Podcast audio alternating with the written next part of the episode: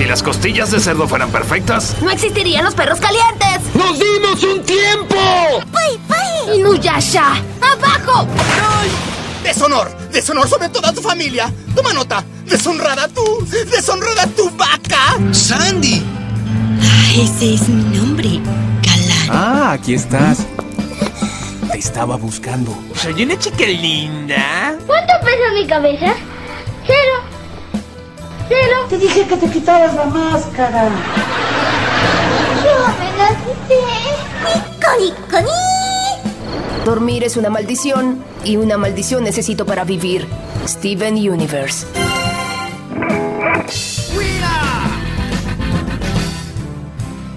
Sean bienvenidos a una edición más de su podcast Infancia Eterna en uno de estos formatitos especiales, estas capsulitas eh, tituladas Infancia Corta, que bueno, cada vez de corta tienen menos, principalmente con este y con el anterior a este, que fue el de Barbenheimer, que definitivamente se están extendiendo un poquito más de lo, de lo supuesto, bueno, tomando en cuenta la, la, premisa original de este formato, ¿no? Que serían cápsulas de audio pequeñitas de no más de una hora fue, la, fue el límite que yo le puse en su momento. No más de una hora, así que hay cápsulas por ahí de 50 minutos tal vez. Y, alguna habrá creo que de 20 minutos, no sé si las primeras o algo así. Esto se está extendiendo mucho más. Supongo que habría que subir esa regla a las dos horas. Definitivamente, ahora ya siempre y cuando el audio dure menos de dos horas aplica dentro de infancia corta. Va a estar un poco extraño que en un mismo formato haya un audio de 20 minutos y haya otro de una hora 50. Como que no tiene mucha relación entre los dos. Pero, francamente, prefiero más eso a que haya infancias eternas, o sea, audios de, la línea convencional, de la normal. Eh, prefiero que haya, prefiero eso que infancias cortas un poquito más largos a que haya infancias eternas muy, muy, muy cortos. Sí, eso, de una hora y media, de una hora cuarenta, de una hora cincuenta. Me hace menos sentido eso, básicamente, ¿no? Que por ahí alguno hay. Que se supone que pertenecen a la línea convencional y nada que ver, güey. Podcast como el de Scream o así. Un desastre, güey. Siento que me voy a estresar y voy a terminar por modificar todo ese desmadre y reemplazar otro podcast nuevo ahí o qué sé yo. No sé, la verdad. Eh, y ya Scream juntarlo al podcast donde se hablaron de las cuatro previas de Scream. Ya no sé, güey, pero sí que hay algunos muy cortitos, güey, de, menos de hora y media y que se supone que son de la línea convencional. Más absurdo no se puede, señores, pero eh, pues es lo que hay, ¿no? Es, es lo que hay. Eh, voy, cambiando, voy cambiando dinámicas conforme avanza el podcast. El caso es ese, ¿no? Que como no voy a crear por razones, obviamente no voy a crear otro formato intermedio que se llame infancia media, ¿no? Y que duren dos horas, dos horas y media. ¿Por qué? Porque una duración de dos horas, por ejemplo, de dos horas y media, sería demasiado, exageradamente demasiado para una infancia corta, pero es poco para la infancia eterna normal, es relativamente poco. ¿Por qué? Porque la infancia eterna normal no baja de las tres horas y media nunca. Es de tres horas y media a cuatro horas y media, es aproximadamente la, la oscilación. Pero pues como no voy a crear, como ya mencioné, un, formato intermedio, entonces se cambia la regla a dos horas en infancia corta. A partir de este momento prefiero mucho más que haya infancias cortas un poquito más largos siempre y cuando no asciendan a las dos horas. Una hora y cacho, una hora cincuenta supongo máximo. Prefiero eso a que haya infancias eternas muy muy muy cortitos definitivamente. De nuevo, explicaciones que son para mí yo del futuro, nada más. Otras personas que escuchan el podcast igual y no, como que no perciben esta parte o ni siquiera saben bien a qué me estoy refiriendo, pero pues nada, X, ¿no?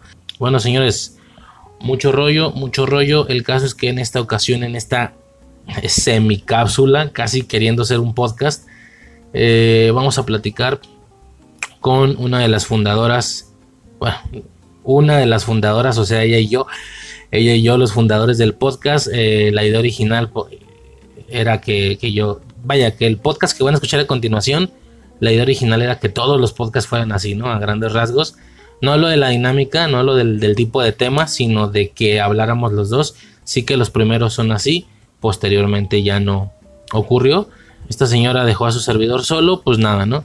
Pero va a estar regresando ocasionalmente en algunos temitas y bueno, este sería uno, por ejemplo. Seguimos en el mood, seguimos en el hype de los extraterrestres por la situación ya mencionada en el audio anterior y también en el audio de Bitácora, más o menos en esta temporalidad.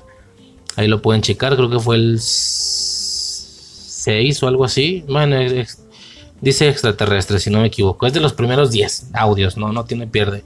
O de los primeros 15 audios, ¿no? De Bitácora Friki. Y ya no, por, por este mismo mood, pues se sigue extendiendo este mame, güey. Ahora lo llevamos a esta dinámica que a Susi tanto le gusta y que actualmente es la única para, para la que sigue teniendo interés en participar en este podcast. Para estas dinámicas de listas, de mencionar personajes de la cultura pop siempre y cuando se puedan encasillar en la categoría elegida. Y, es curioso cómo solo este formato le sigue interesando. Vaya, ni siquiera en el de Barbie quiso salir, güey. Sí le comenté, oye, pues te grabas un fragmentito de 5 o 10 minutos dando tu opinión, porque al final el gran mame por el que yo fui a ver esa película fue por, por ella. Y fue de, no, así estoy bien. Neta, ¿no quieres grabar unos 5 minutillos, 10? Explicar qué te pareció, te gustó no, X, me da igual. Ah, ok, bueno.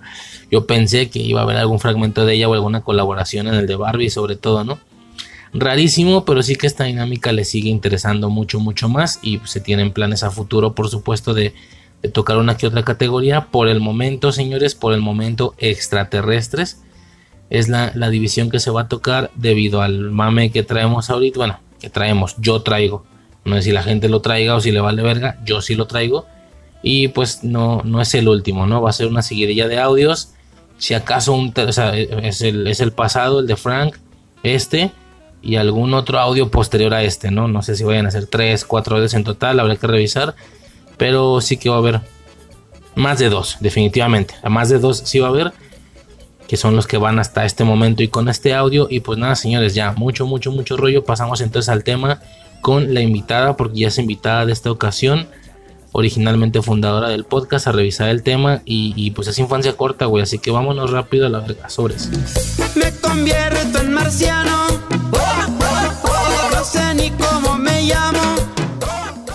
Ok, señores, pues ya podemos pasar entonces al tema.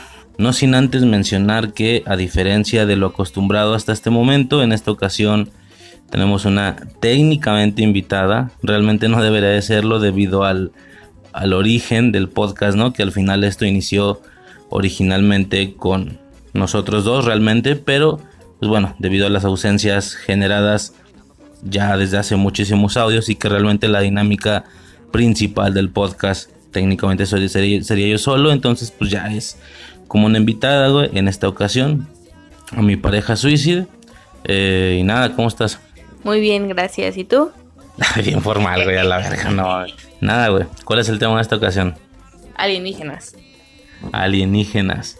¿Por qué? Exactamente por qué es que decidimos tocar este tema en esta ocasión en particular. ¿Nomás se dio? es cierto. Bueno, se supone que por lo que está sucediendo, eh, o lo que sucedió en base a la audiencia esta que dieron y tal, pues ahí medio, no sé tú, yo en lo personal me hypeé con ese tema.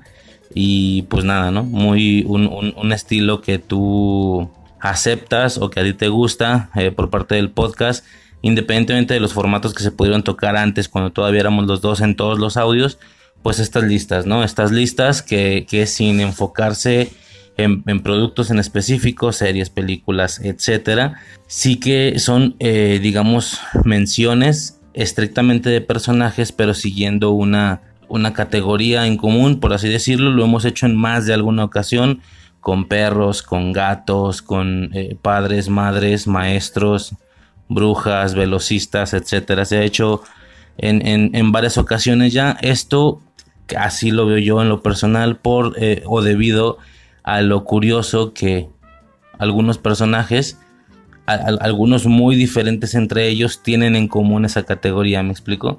El decir, no, pues Goku y luego Don Ramón, porque los dos son papás. Y es como, a la verga, ok, bueno es como que un poco el chiste. Eh, definitivamente esta manera de podcastear o esta manera de hacer menciones con una categoría en común sí que es de lo que más te agrada hacer, al menos a ti, a mí también un chingo. Y si dejo este formato para hacerlo solo contigo, no con ninguna otra persona, ni solo, por supuesto.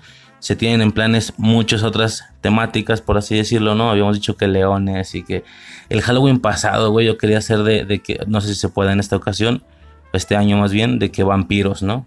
o, esqueletos o mamás así. O sea, realmente se pueden sacar cosas interesantes. Pero bueno, en esta ocasión, extraterrestres, alienígenas, eh, un poquito más col- coloquial como de chiste, marcianos, ¿no? Yo creo que le voy a poner marciano. ¿Cómo quieres que le ponga? Marcianos, para que quede chido con la canción que la vayas a meter de fondo. Marciano. Que, que bueno, marcianos hace, hace estricta referencia que, que son de Marte, ¿no? ¿O lo estoy cagando? Sí, de hecho sí. Porque es Marte, Marte en inglés es Mars, ¿no? Entonces es como Marcian, Martians. marcianos. Se escribe Martians. Bueno, etcétera. Marcianos, extraterrestres. No sé si quieres empezar o empiezo yo. Empieza tú. Bueno, te siento bien cohibida. Te siento bien cohibida acá de que y al rato voy a estar valiendo verga. Bueno, nada, dentro de esta misma lógica, pues hicimos una lista ahí cada quien, tal vez algunos en común, ya iremos viendo. Inicio estas eh, menciones con el primer extraterrestre, que es de hecho una película que estábamos viendo hace uno o dos días, hace poquito la estábamos viendo y se me hace curioso. Stitch. Stitch, ¿sí la tenías? Sí, obvio. Bien, Stitch es mi primer extraterrestre, mi primera mención de esta, de esta lista. Hay todo un contexto ahí. También la idea no es trabarnos mucho con cada alien, porque independiente, bueno, ya, ya, ya, ya se van restando a, las, a la cantidad. O sea, tú traías de que 10, ¿no? Un pedo así, yo traía como 14, una mamá así. Sí que algunos se irán restando porque eran aliens en común, pero pues aún así si nos trabamos mucho en cada alien, pues esto sería gigantesco, ¿no? ¿Cómo? Tengo 14. Bueno, eh, menciones rápidas. En este caso, en el caso de Stitch, pues nada, ¿no? Es un, es un eh, extraterrestre creado por un científico, un genio, Yomba, que, eh, digo rápido, hace una serie de diferentes experimentos, numerándolos al punto de llegar a, para cuando empieza la película, que es como que el producto inicial y principal, yo creo que hasta ahorita el, el más abrazado. No, no ha habido alguna cosa que, que se sienta así de abrazada como esa película. Lilo y Stitch iba en el 626, ¿verdad? 626 le dicen. Ya después tenemos la oportunidad de tener breves vistazos a los extraterrestres previos, ¿no? Obviamente ni de pedo todos, los 625 imposible, pero sí que algunos de ellos, eh, de inicio con la película esta, que se llamó, creo que solo es Stitch o algo así, no me acuerdo, Stitch la película creo que se llamaba, donde se, se aborda el inicio de esta temática, que como este, este contenedor que tenía todas las esferitas, que esferitas, ¿verdad? Y cuando se mojaban, eh, pues ya salían ahí los, los aliens, los aliencillos que son todos hasta cierto punto similar, nada más cambia algo ahí en la estructura o en el color, y ya esto le da paso a la serie, ¿no? Que es cuando están descubriendo diferentes experimentos, un experimento por episodio o en alguna ocasión más, en alguna ocasión ninguno, no recuerdo, supongo que alguno debe de haber. Y, y, pues notamos esto, ¿no? Que todos los experimentos son hasta cierto punto similares a Stitch o siguen cierta, cierta estética similar, pero pues claro, con sus debidas diferencias. Debo decir que este producto a mí me mamaba, no, igual y no el producto, sino la temática o la premisa, me mamaba esto de los diferentes experimentos y tal a grandes rasgos Stitch es un alien. Claro, en este producto técnicamente todos los que no sean humanos son extraterrestres, ¿no? Stitch, Yomba, Plickly, este, la, la vieja esta, creo como mandataria, no recuerdo cómo se llamaba, la, la, jefecilla de esos desmadres, que es la que tiene a lo mejor el aspecto más convencional de alien, ¿no? Porque se ve como un gris. Uh -huh. No, un pedo así, no se ubicas este pedo de los, los, tipos terrestres, ¿no? Que los grises, los reptilianos y no sé qué. Ella es como que la, la que se ve como que la más convencional. Pero pues nada, Stitch tiene varios brazos, tiene, bueno, ¿tiene qué? ¿Dos pares de brazos? Tres. ¿O tres pares dos, de brazos? No, tiene dos, tiene dos pares de... Tiene seis patas, ¿no? O sea, que el, que el vato se, se acomodó a caminar a dos patas es distinto, pero en sí tiene tres pares de patas. Ok, tres pares como de extremidades. Eh, oculta un par para que queden como las manos y los pies, oculta las antenas y tal, y pues dice Y las espinitas que tiene en la espalda también las, las oculta. Eh, como tipo espinillas. Y pues nada, X, X, ¿no? Ese sería mi primer Alien Stitch. Una temática o una película. A lo mejor la estoy cagando, pero en lo personal me resultó revolucionaria a nivel estético porque combina toda esa temática espacial, extraterrestre, tecnológica con todo el tema hawaiano, ¿no? Es como una amalgama súper, súper random, pero que termina funcionando al menos en aquellos tiempos bastante, bastante bien. Y pues nada, ese sería mi, mi primer aporte. Si es un tema que quisiera tocar más a fondo en, en- el podcast, el tema de los experimentos, a lo mejor revisar la serie o qué sé yo, las películas, porque son más de una, son un vergo. Es Lilo y Stitch. Luego la película de Stitch, que aborda la premisa de los experimentos. Stitch, o Lilo y Stitch 2, creo que esa es la 2, cortocircuito. Ajá, que esto ya no toca para nada la temática de los otros aliens. Y la que vuelve a tocar la temática de los aliens es la de Leroy y Stitch. Que Leroy es el 627, ¿no? Por eso es superior a él y la chingada. Un pedo así, bueno, X, Stitch. ¿No tienes algo que decir o pasas a tu, a tu siguiente dimensión? Es que me gustaba mucho de Lilo y Stitch y fue como un putazo para la mayoría de los niños que se dieron cuenta en su momento ver cómo se manejaban como sociedad, ¿no? En naves y la chingada. Y fue como muy impactante para, para mí en específico que me gustaba mucho Winnie Pooh, ver en, en formato extraterrestre a Tiger y a Piglet. No recuerdo si había más extraterrestres Disney-escos, pero recuerdo a Piglet y a Tiger como extraterrestres en la película 1. No entendí cómo. Hay un momento en el que Stitch se escapa y está la ruca diciendo, este, ¿dónde está la nave? Su pinche madre. No hay un desmadre en donde están ellos. Y se ve que la gente que está buscando lo de las naves y la chingada hay dos personajes, y uno es Tiger y otro es, y otro es Piglet. Así, de que tú los ves y dices, güey, sí son ellos. No, es que son extraterrestres, güey. Son ese formato. ¿A poco eso no sabías eso? Al chile ni puta idea. Ahorita estoy buscando cómo, cómo saldrá así, ¿no? Piglet, Tiger, Stitch. Mm, mm, pero está forzado, ¿no? Está forzado, pero al mismo tiempo es reconocible. Yo lo reconocí y dije, güey, sí, y obviamente cuando ya estaba grande, creo, creo que fue obvio, ¿no? Para mucha gente. Ya estoy viendo. Digo, Tiger ni siquiera respeta el color, pero pues. mm, igual y el rostro, ¿no? Por ser ahí medio felinesco. Bueno, etcétera. ¿Algo más? No, creo que sería todo. Ok, vas. ¿Nos damos fuertes? No. Hay que irnos fuertes. Es que ni siquiera sé si es algo que en lo que pensaste y, y por eso no me quisiera arriesgar a dejarlo al final. Tú dime, ¿nos damos fuertes? Ay, dale, dale, dale. Ok. Yo voy a hablar específicamente de los holocuns. Es algo que te gustaba muchísimo. De hecho, te gusta muchísimo. Recordar, es algo que, de lo que eras fanático. Este. En los holocuns hay tres tipos, si no me equivoco, que son los extraterrestres, los que eran como robots y los que eran como bichos, ¿no? Tú eres, tú eres el que conoce más de eso, no sé. O sea, haces la mención sin saber del tema. El chiste era joderte. Bueno, ¿qué más tienes que decir? Y ya extiendo yo. Pues realmente no hay mucho que decir. O sea, fue una serie, según yo, es mexicana o argentina o ambas. Eh, no investigué demasiado. Fue un boom. Aquí en México, Bimbo fue quien promovió al 100% esta serie. Los juguetitos que aparecían en. No sé si alguien ubique, pero los juguetitos que aparecían en los negritos en la parte de arriba, en el cuadrito. Fue Bimbo quien estuvo moviendo todo ese movimiento de bichos extraterrestres, robots. No hay mucho que decir. De mi parte. Bueno, los holocuns, güey, es un tema que daría para un audio solo, güey, al menos en, en lo personal, para empezar, ¿no? Y sí, no lo he tocado. Y, güey, ya se tocó en los wiwichus, por ejemplo, en alguna ocasión, pero sí es una madre que no sé si me, atre- me atrevería a decir que marcó nuestra generación o generaciones aledañas, obviamente, pero si no lo fue tanto, bueno, para su servidor, a lo cabrón, a lo cabrón, o sea, rudo, rudo, rudo, sí fue algo así mágico y la chingada. Básicamente empieza con los olorocos, que vendrán siendo como los holocuns cero, o sea, no, no son los primeros, por así decirlo. Empezó con los olorocos, ya después evoluciona los holocuns. La primera y segunda generación, no, son, ay, güey, a lo mejor estoy cagando porque, porque igual no me informé y no, no se me habían ocurrido.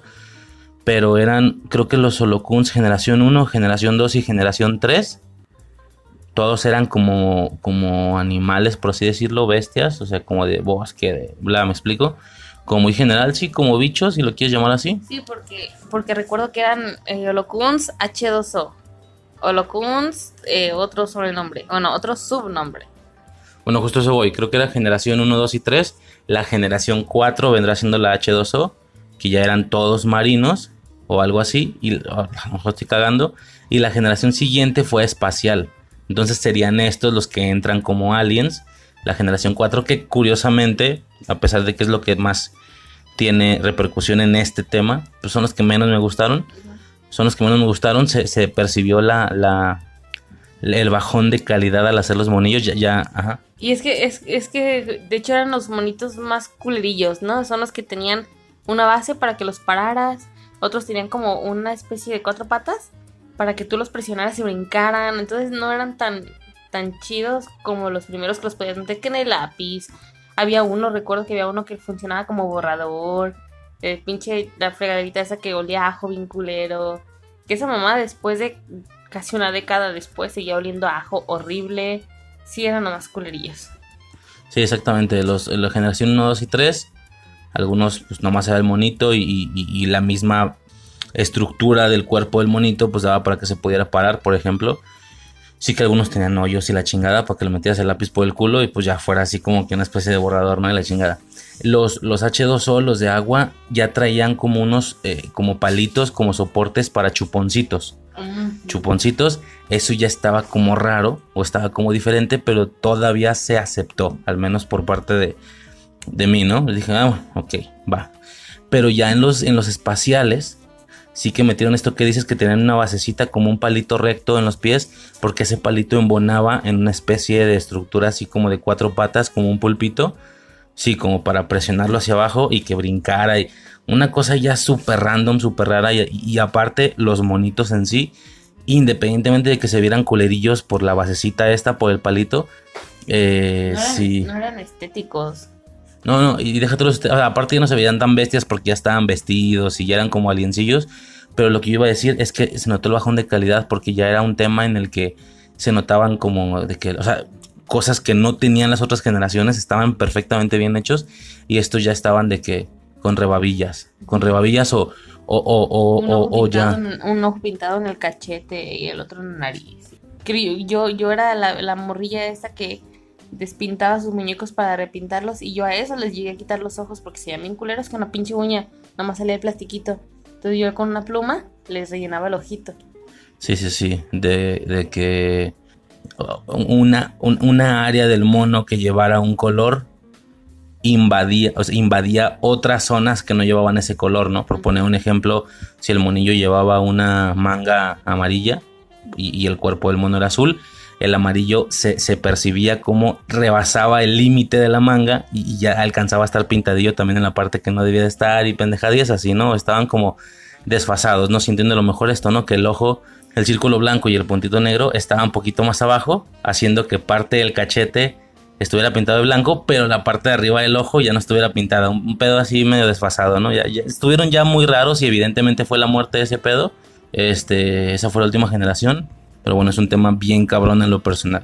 ¿Y ya? ¿Lo tenías? No, no, no, te digo que no, no lo pensé, la verdad. Chingancísimo. No, nada más. Eso supongo que por eso, porque la generación que menos me late serían los únicos que vienen a entrar en este pedo, que serían como los aliencillos, ¿no? Los otros no lo eran hasta donde yo tengo entendido, ¿no? Pero bueno, mi siguiente aporte, yo creo que los primeros que se me ocurrió, de hecho lo mencioné en el podcast pasado, eh, los enanitos verdes. Toy Story. No pude rastrear, ¿cómo? Y de los enanitos verdes y, y yo estoy aquí. Ah, también contaría, ¿no? Como mención. No, los de Toy Story. Los de Toy Story no pude rastrear como que nombre de raza y la chingada. Simplemente eran, eran personajes parte del canon o del, o del lore de Buzz Lightyear. O sea, realmente pertenecen a su canon. Eh, esos juguetes, por así decirlo, pertenecían al universo de Buzz, ¿no? A diferencia de lo que... ¿Y en la, en la caricatura nunca dijeron su nombre? Neta no me acuerdo. Medio investigué y no me salen o no, no investigué lo suficiente. Pero pues sí, ¿no? También hay todo un contexto ahí que aparte de las películas hubo una serie animada de Buzz Lightyear que pretendía mostrar cuál era ese canon del que se extraía esos juguetes, Buzz, Zor, los anitos verdes. Sí que ahora, eh, hace poquito salió la película esta de Lightyear y pues ya borraron todo ese canon, ¿no? Y ahora resulta que es esa película la que vio Andy y, por la que compró Buzz y la chingada, cuando en su momento para nada era esto, en su momento era esa serie animada la que veía Andy y que en base a eso se, extraía de esa serie o de ese canon esos juguetes, ¿no? Buzz, Zorg, este, los anitos verdes. Y pues imagino que se podía comprar lo demás, ¿no? Había unos, pero pues no, nunca salieron, obvio. Había unos compañeros de Buzz que estaba un cabrón así rojo, grandote, como diablo, gordo, la, la, la chica del grupo, que era una así como con piel azul, pelo naranjoso, medio pelirroja, y el robotcillo. Entonces, todos con el mismo uniforme de voz, ¿no? Porque el uniforme era parte del comando estelar. Todos eran guardias. Este tipo de asociaciones o de agrupaciones que, que, que, funcionan con un mismo objetivo, pero que las razas pertenecientes son diferentes, como los Jedi, ¿no? De que los Jedi pueden ser unos mismos, pero son, o sea, tres güeyes pueden ser Jedi, pero son de razas diferentes, ¿no? Los tres, los tres Jedi y la chingada, ¿no? Un poco eso, pero bueno. Y creo que ya sería más o menos todo. ¿Algo más? No, sería todo. Pero pues este fue tuyo. Pues vas. Eh, yéndonos por la misma línea de los Jedi, vámonos a, a E.T. Ay, qué verga tiene que ver eso, güey, al chile. Espérate que acabe. Ok. Este... Ya, ya sé cuál, ya sé cuál, sí. ah, sí, cierto, qué pendejo. Sí, ya me acordé de la conexión. A ver, dale. E.T. es el extraterrestre de la película de E.T. el extraterrestre. la película fue de qué año? ¿2002? ¿2003? ¿Una vaina así? No es la gran cosa, ¿no? Como la historia del, del, extraterrestre en sí, ¿no? La película va por la historia de los niños ayudando a un extraterrestre, ¿no? No hay mucho que decir, pero investigando ahorita me encontré con unos datos curiosos. Por ejemplo, ¿sabes por qué se llama ET? No. Yo toda la puta vida pensé que era por extraterrestre. Este, no recuerdo si lo mencionan en la película, pero ET es por Elliot, que es el nombre del niño que lo encuentra y lo está ayudando. La primera letra y la última letra de su nombre, ET. Es así como lo bautizan, ¿no? Este, y bueno, lo, lo, el dato curioso es que aparece como aparece como una raza existente en el mundo de Star Wars. Y de hecho sí, sí me acuerdo, o sea, aparece, aparece un Jedi, en específico es un Jedi el que aparece. Y ya. Bueno, corrijo, no es un Jedi, es, a ver, a, nivel exterior, o sea, a nivel nuestra realidad, simplemente es, simplemente es un, eh, una muestra del compadrismo que tenían lo, los dos encargados de estos dos proyectos, ¿no? No sé si directores o productores, ya el chile de ese tema no sé. Pero pues sí, estoy hablando de quien hace IT e y de quien se encarga de, Star Wars, ¿no? Entonces, un poquito lo que llegó a pasar con Pixar y Ghibli. Si te acuerdas ese pedo, ¿no? De que Totoro, no sé qué, bla, bla. Un tema ahí. Bueno, uno hace referencia de su producto en el otro. Entonces, tanto en E.T. sale un cabrón, un niño, con la máscara de Yoda, ¿no? Ajá, porque es Halloween, es cierto, E.T. sería técnicamente una película halloweenesca. Pero bueno, el caso es que cada uno puso una referencia de su producto en la otra película. Entonces ya, ya lo comentamos, la máscara de Yoda porque es la noche de Halloween. Y en Star Wars no es un Jedi, pero aparece, o sea, es una escena donde están haciendo como una conferencia así de que intergaláctica y, y, y, y es como por sectores. Creo que hay tres de cada raza y son un chingo, chingo de razas. Y por ahí, en algún punto, se alcanzan a ver que, que, o sea, que, en un sector, que en una raza, los tres güeyes de esa raza son, son E.T. Tal cual, son E.T., ¿no? Según, según Star Wars, se llaman azogianos. Son nativos de Brodo Azogi. Esa raza, no no específicamente E.T., sino la referencia a E.T. Sí, es lo que te digo, desde nuestro aspecto como exterior, son referencias y ya, ¿no? Fin del pedo. Pero sí que ya si te la quieres fumar, si, si quieres este, entenderlo como un canon, como una realidad y tal, pues sí, se podría sacar que la película de E.T. corre en el universo de Star Wars y que el, el, ser que cayó ahí es parte de una raza que por supuesto esa raza tiene contacto con el con, eh, con Palpatine, con todo ese tema, vaya, con toda esa relación eh, intergaláctica, ¿no? Por así decirlo. Pero bueno, ahí el detalle, entonces, pues, bien, ¿algo más? No, creo que sería todo. Ya como último, güey, sí es, sí es una curiosidad, al menos a mi, a mi parecer, que esta película es súper mamada, ¿no? Súper mamada y a mí nomás nunca me ha hecho clic.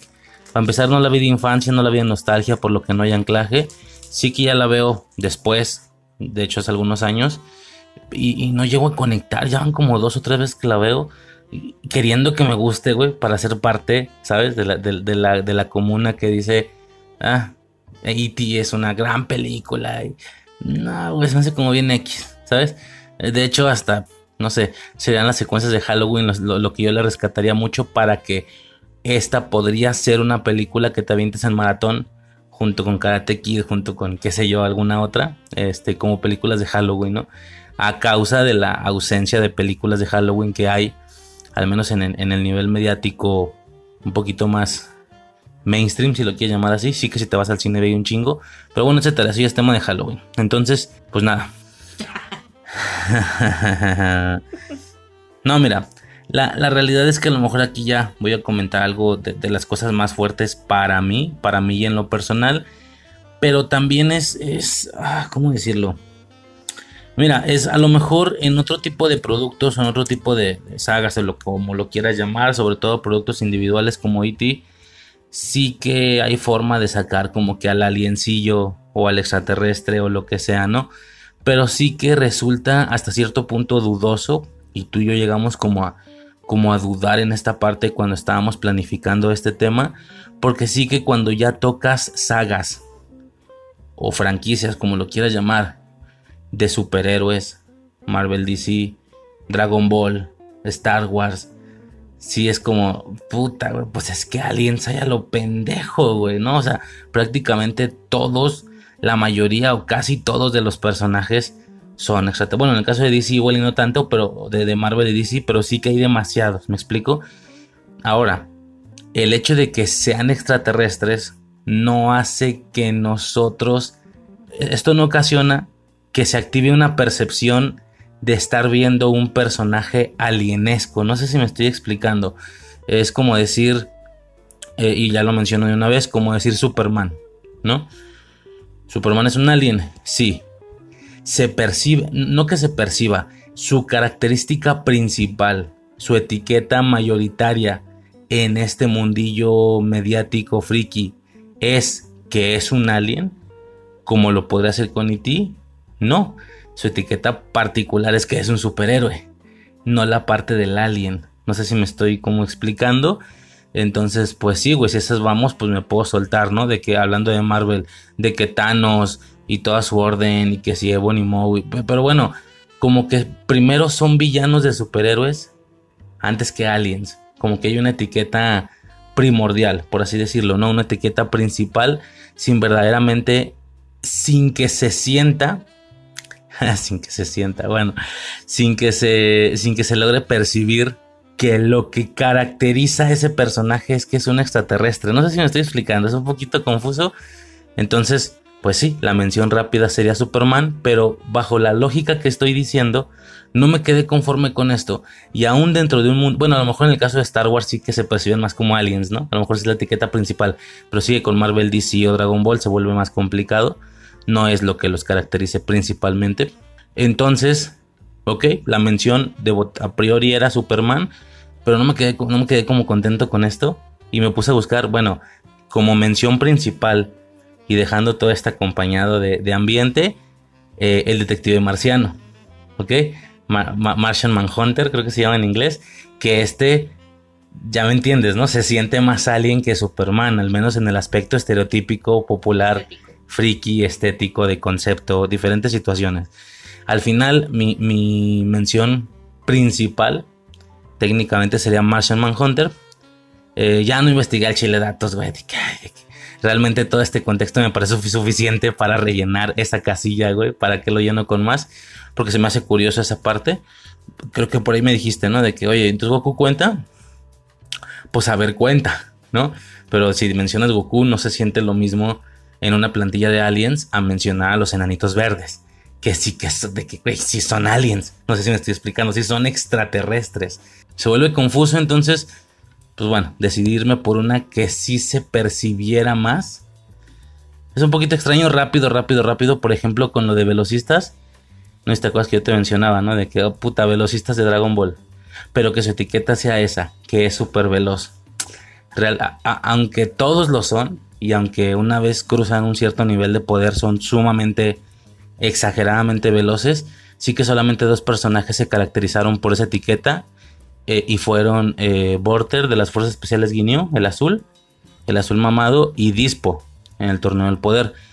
Sí que estos dos en su momento fueron categorizados como, o sea, él es un velocista, él es muy rápido, al menos más rápido que nuestro prota al momento de, enfrentarlo, por supuesto, Pero pues volvemos a lo mismo, ¿no? Esta, esta, esta escaleta de poder ocasiona que el mismo Vorter, su, su, particularidad es que era muy veloz, pero para nada era más veloz que, que el líder de su agrupación, Ginyu. Para nada. Eh, Dispo era muy veloz, pero para nada era más veloz que Jiren. Entonces, bueno, se vuelve confuso también en ese sentido. Es un poco lo que ocurre aquí. Pero bueno, necesitaba buscar alguno que sí destacara por su etiqueta de alien y no solo la, trampa de decir, ah, te impresioné, Superman es alien, no lo habías pensado, ¿sí me explico? Entonces, Martian Manhunter, Detective Marciano, me quedo con esa y el contexto me parece suficiente para rellenar la casilla y ya no seguir mencionando más, de que de Tomos no sé mucho del, del mono al chile, ¿no? La verdad. Ligeramente en caricaturas, ligeramente en Smallville, creo que salió en el reverso, cosa que tú ahí dominas más. ¿Necesitas algo mencionar de este güey o ya puedas al tuyo? No, me brinco. Eh, yo me voy con Jimmy Neutron. Este, en la primera película de. Pues en la primera película, ¿no? Es el, primer contenido que existe de Jimmy Neutron. Que es cuando secuestran a los jefes. Unos pinches huevos que bailan el baile de la gallina. Este, se llaman los Yolkians. La película se llama Jimmy Neutron, el niño genio, del 2002. ¿Algo más? No, creo que no. En, en Ant-Man hay un güey que se parece a los Yolkian, ¿se da? ¿En Ant-Man? ¿En cuál Ant-Man? En la última. Ah, ya, el pinche güey este, el... Ay, se me fue el Tanto me vale verga que se me olvidó. Sí, sé de qué hablas. Pues no porque es huevo, pero no es verde. Es un huevo, güey. Sí, güey, se percibía que esta raza extraterrestre era tan avanzada que en algún momento se perdió la necesidad, o, igual y no tan avanzada, bueno, es que tenían que ser más avanzada por esa tecnología, ¿no? Pues no sé, pero eran sumamente diferentes a nosotros por no tener un cuerpo o una estructura sólida, eran gelatinas verdes, em, ¿sabes? Sin miembros, sin movilidad, esto, pero pues tal vez un cerebro o una capacidad cerebral mucho mayor que la nuestra y esto ocasionaba que tuvieran que crearse tecnología de movilidad. Si me explico? Entonces, ellos están, los de Jimmy Neutron. Los Digimon son estúpidos. Que, uno tiene. Sí, claro, güey, pero o sea, pueden llegar a la Tierra. Y el humano no puede llegar a su planeta. Entonces, ¿sí me explico? Uno, uno cuando piensa en alienígenas o en extraterrestres, piensan son más avanzados que nosotros. Realmente no. Realmente simplemente tienen eh, tecnología, eh, tecnología diferente. No necesitan ser más avanzados. Y el hecho de que puedan llegar no significa que van más adelante, sino que es diferente. Para nosotros es más porque nosotros no podemos, pero para ellos es diferente simplemente eso. Sí, sí, claro, y, también, bueno, este es un tema que se extendió, por ejemplo, muchísimo en, en la última bitácora, pero sí, básicamente también la tecnología que creamos está basada a nuestras necesidades. Nosotros no requerimos por nuestro cuerpo y nuestra movilidad hacer algo que nos mueva. No, no, no distancias cortas, y que ya después, o sea, creamos vehículos y tal, pero estos güeyes al no tener esa estructura sólida, pues tienen la obligación de crearse estas estructuras corporales, ¿no? Estos huevos levitantes para poderse transportar, ¿no? Pero bueno, está curioso ese pedo. Eh, y pues eso hablando de la raza alienígena como tal, ¿no? Ya como el producto, pues nada, güey. Entra la película Jimmy Neutron, esto genera una serie icónica para mí, la secuencia de cómo se van todos en naves hechas a partir de juegos de, de parque de diversiones. Sí, güey, impresionante la manera en la que salen del planeta porque todas las naves se les apagan y, parece que van a valer verga y se encienden, ¿no? Y es un momento épico para, para mí.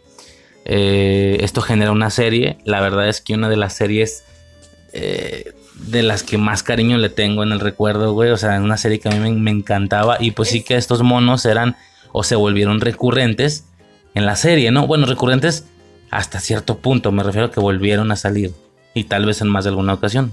Pues hay una segunda película. ¿De Jimmy Neutron? Con esos güeyes. ¿Cuál? No me acuerdo cómo se llama, pero hay una segunda película. Y lo supe hace oh, muy poco, en realidad. Creo que se llama algo de contraataca. Ay, güey, como que me suena. Sí, sí me suena, lo voy a checar luego.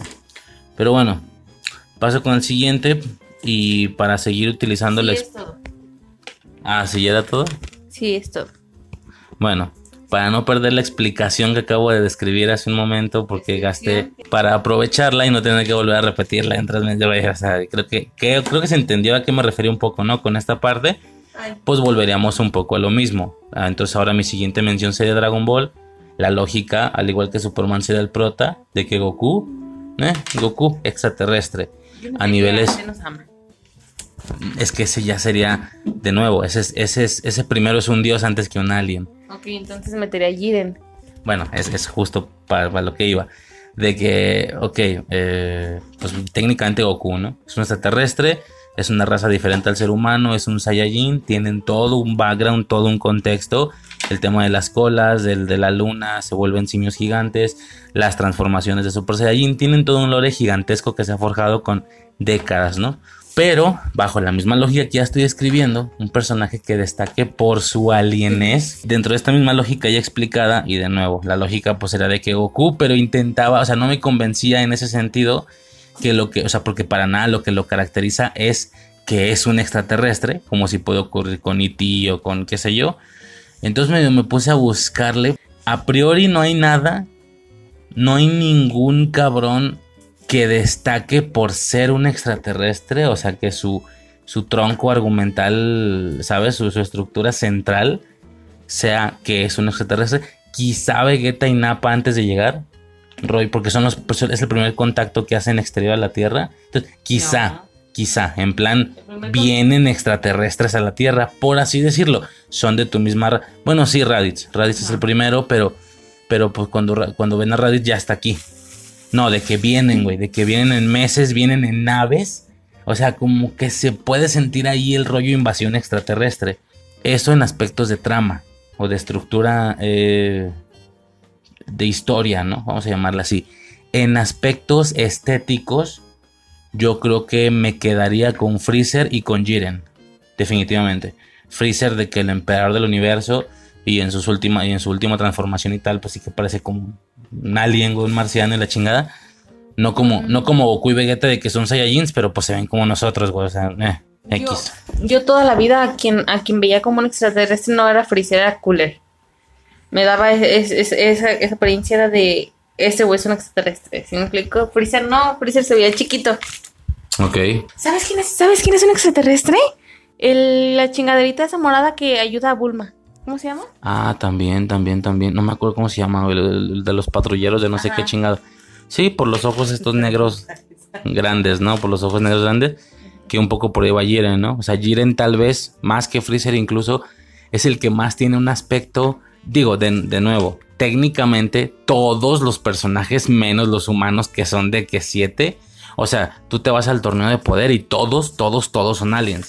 Los dioses. O sea, ves al, ves al pinche dios de la guerra de, de, de Jiren y dices, ok, hay una raza extraterrestre que todos se ven como payasos. Qué mamón. Bueno.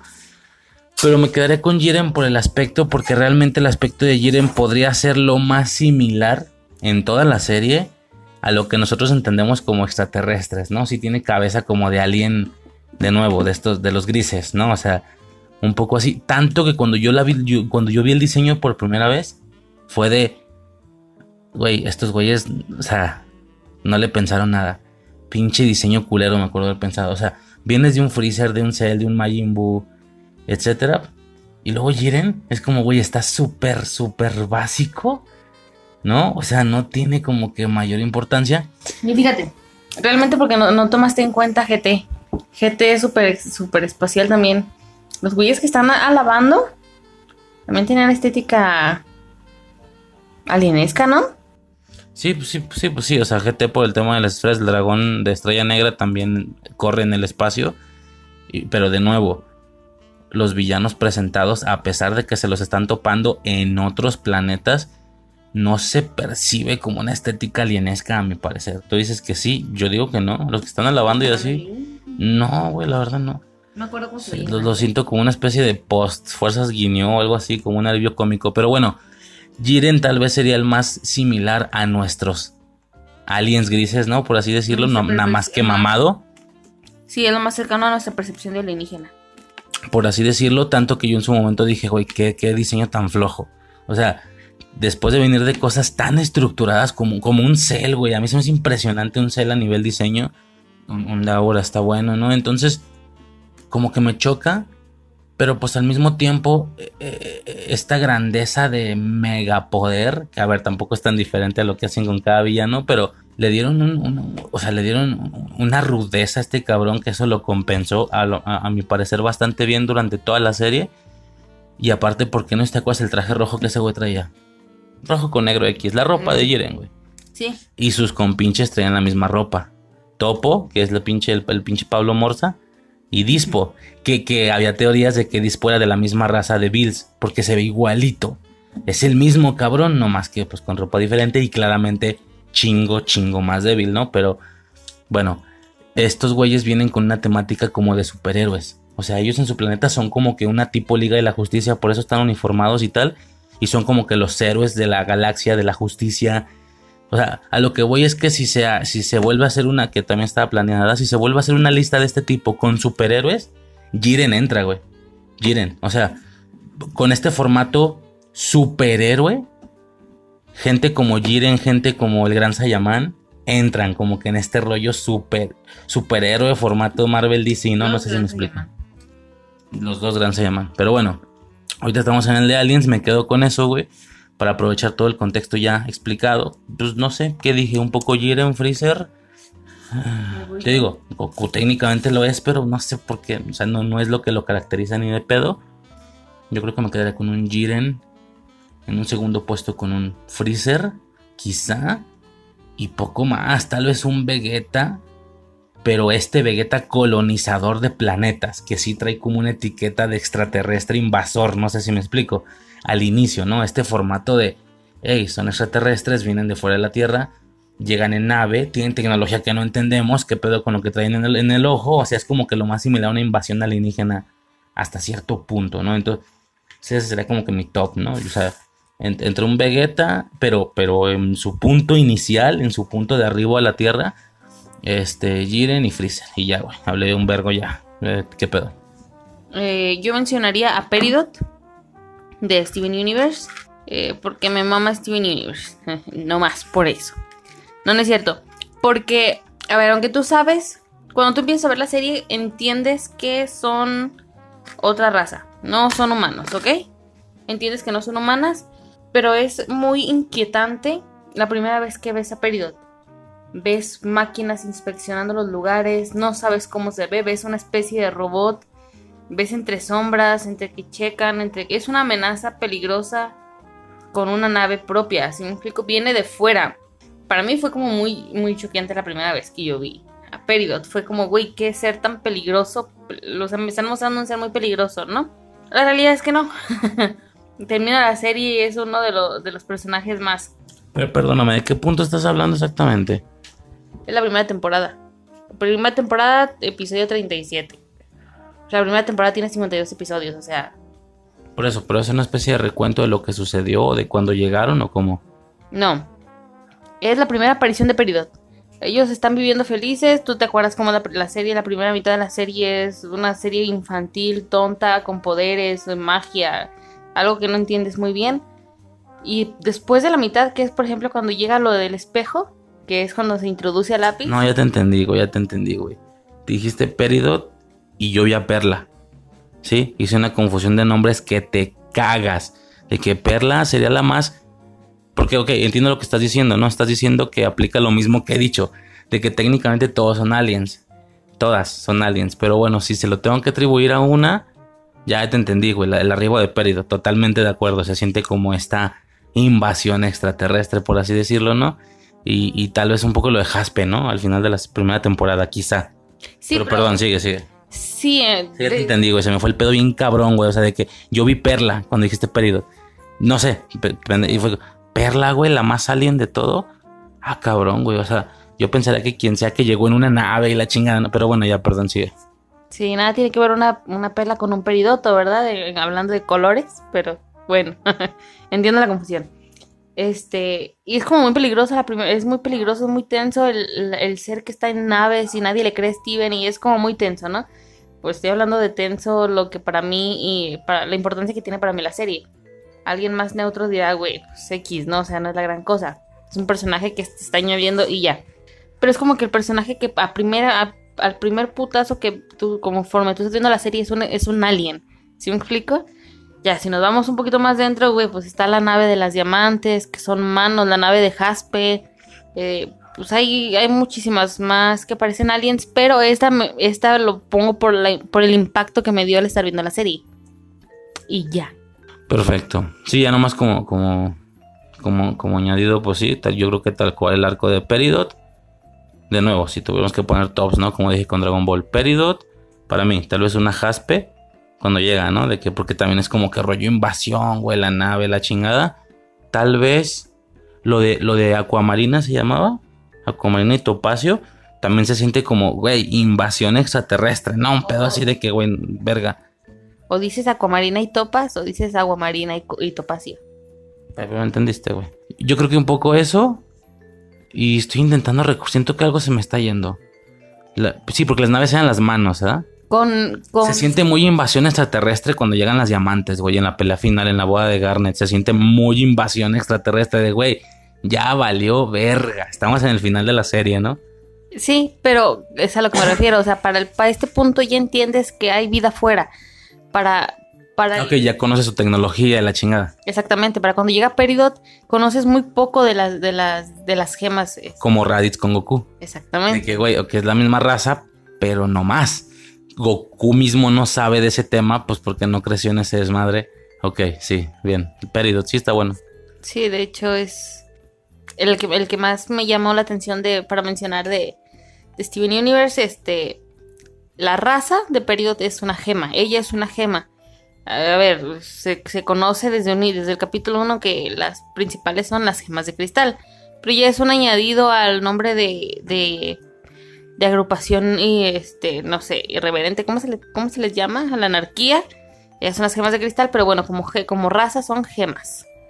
Ok, ¿algo más? No, nada más. Como, mor- como morra eh, religiosa. Véanlo, de verdad, les va a cambiar su pensar. eh, les va a abrir la mente. No, está muy bueno, está muy bueno. Eh, pues no, porque ya se había mencionado lo de E.T. y tal, pues Yoda, güey. O sea, se mencionó un poco en ese tema. De nuevo, y agarrando este contexto otra vez, al hablar de la saga de Star Wars, es como absolutamente todos son aliens, cabrón. Por- no, por- no hay fecha en la que hayamos visto un ser humano en Star Wars. ¿Sí me explico? Todo esto es en una galaxia muy, muy lejana y quién sabe en qué punto temporal, un vergo antes o un vergo después de nosotros, según esto.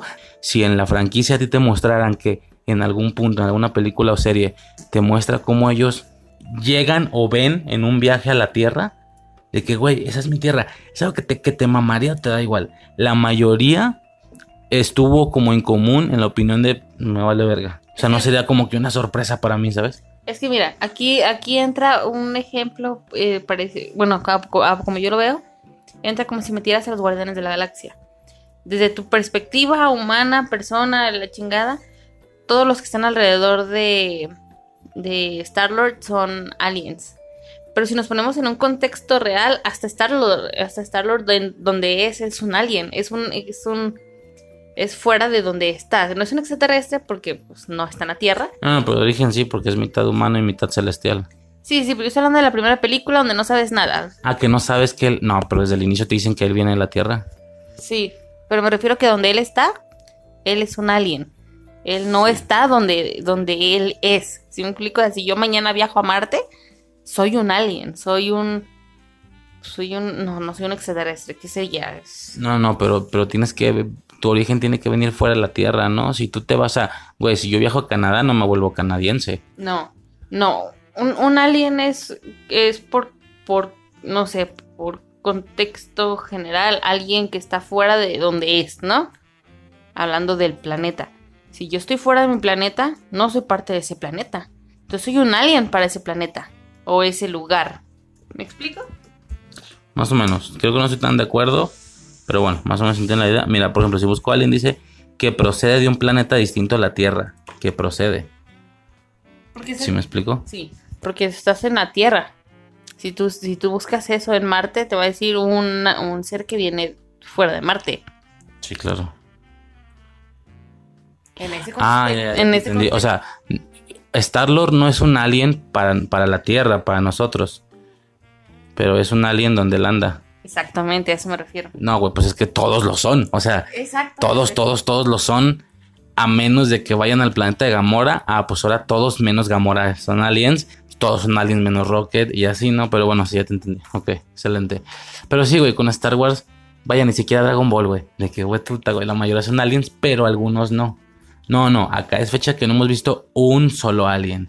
Todos lo son. Algunos similares o iguales a nosotros en aspecto, que serían, por ejemplo, de que los protas y los Jedi, ya sabes, que si Anakin, que si Obi-Wan, Qui-Gon serían como nosotros, pero pues no, no son, ¿no? Humanos, obviamente. Ok, técnicamente todos lo son. Entonces, como lo que mencionaba con DC o con, o con Dragon Ball, dentro de esta lógica, ¿cuál te suena más a que se pueda meter en una mención extraterrestre? Yoda. Exactamente, es el mismo que yo había elegido en mi pendeja. A lo mejor algún gustador de Star Wars diga, no, güey, este, no sé, No, no. Yoda. ¿No quedarían más los las, las cositas estas que eran como chetarreros? Pues que ahí ya entran como varias cositas. O sea, realmente muchos que no se vean como humanos ya entran, ¿no? Yoda, los Ewoks, los, los chatarreros que no me acuerdo cómo- qué, qué raza eran. Bueno, no me acuerdo, más bien no lo sé. No me acuerdo es cuando sí sabes algo, pero no lo recuerdas. No, acá no lo sé. El almirante Akbar, Dar, o sea, todos estos que se ven diferentes a nosotros, ok, son más extraterrestres estéticamente hablando. Pero por el tema del enanito verde, pues Yoda. O sea, como de que, güey, no es una coincidencia que esté chaparrito y que su color sea verde. Sí lo juntaron como que, o sea, juntaron el color verde y la estatura, creo yo, creo yo. Juntaron estos dos conceptos como en una impresión de, hey, es un, es un extraterrestre, es un aliencito, ¿sabes? Sí, le- una le- cosa ahí curiosa. Creo yo. Sí, pareciera que le dieron este a un personaje la convencionalidad del, alienígena, nada más.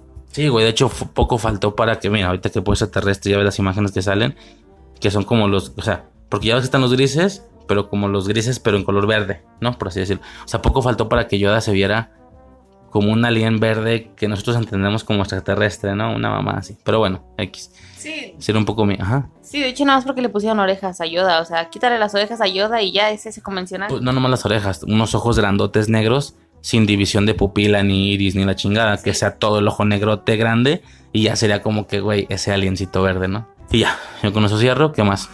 No sé, si, no sé si la voy a cagar, porque para eso di pie este, a lo que te estoy diciendo de, de Star-Lord. Pero bueno, creo que técnicamente Buzz Lightyear entra como un alienígena. Porque no es de la Tierra.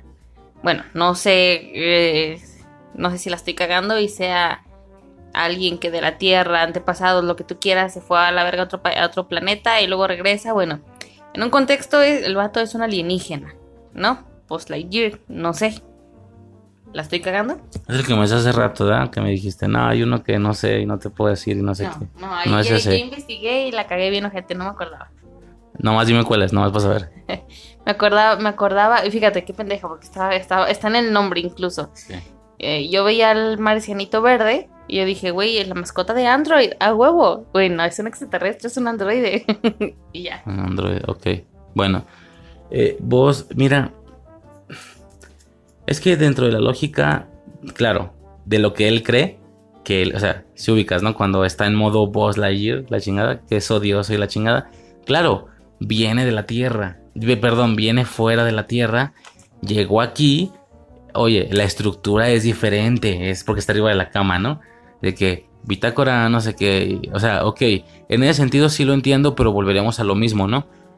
Si ya te agarras toda una franquicia y te agarras, aunque muchos lo son, porque entonces Source también lo es, si te vas a la serie animada, absolutamente todos son extraterrestres, pero dentro de esta lógica, como yo lo hice con Yoda, con Detective Marciano o con Jiren, eh, de- dentro de la franquicia, ¿cuál me puedo agarrar más? Yo pensaría que ya estaba como check, ¿sabes? Ya estaba la palomita con el enanito verde. Técnicamente sí vale, pero pues, güey, o sea, yo te pongo a vos o al enanito verde, ¿quién es más extraterrestre, güey, estéticamente hablando? ¿Sí me explico, no? Pero bueno, si quieres, si quieres que sea tu turno, pues sin pedos. O mira, déjalo como mencioncilla y dale otro. Bueno, porque yo tengo más, ¿verdad?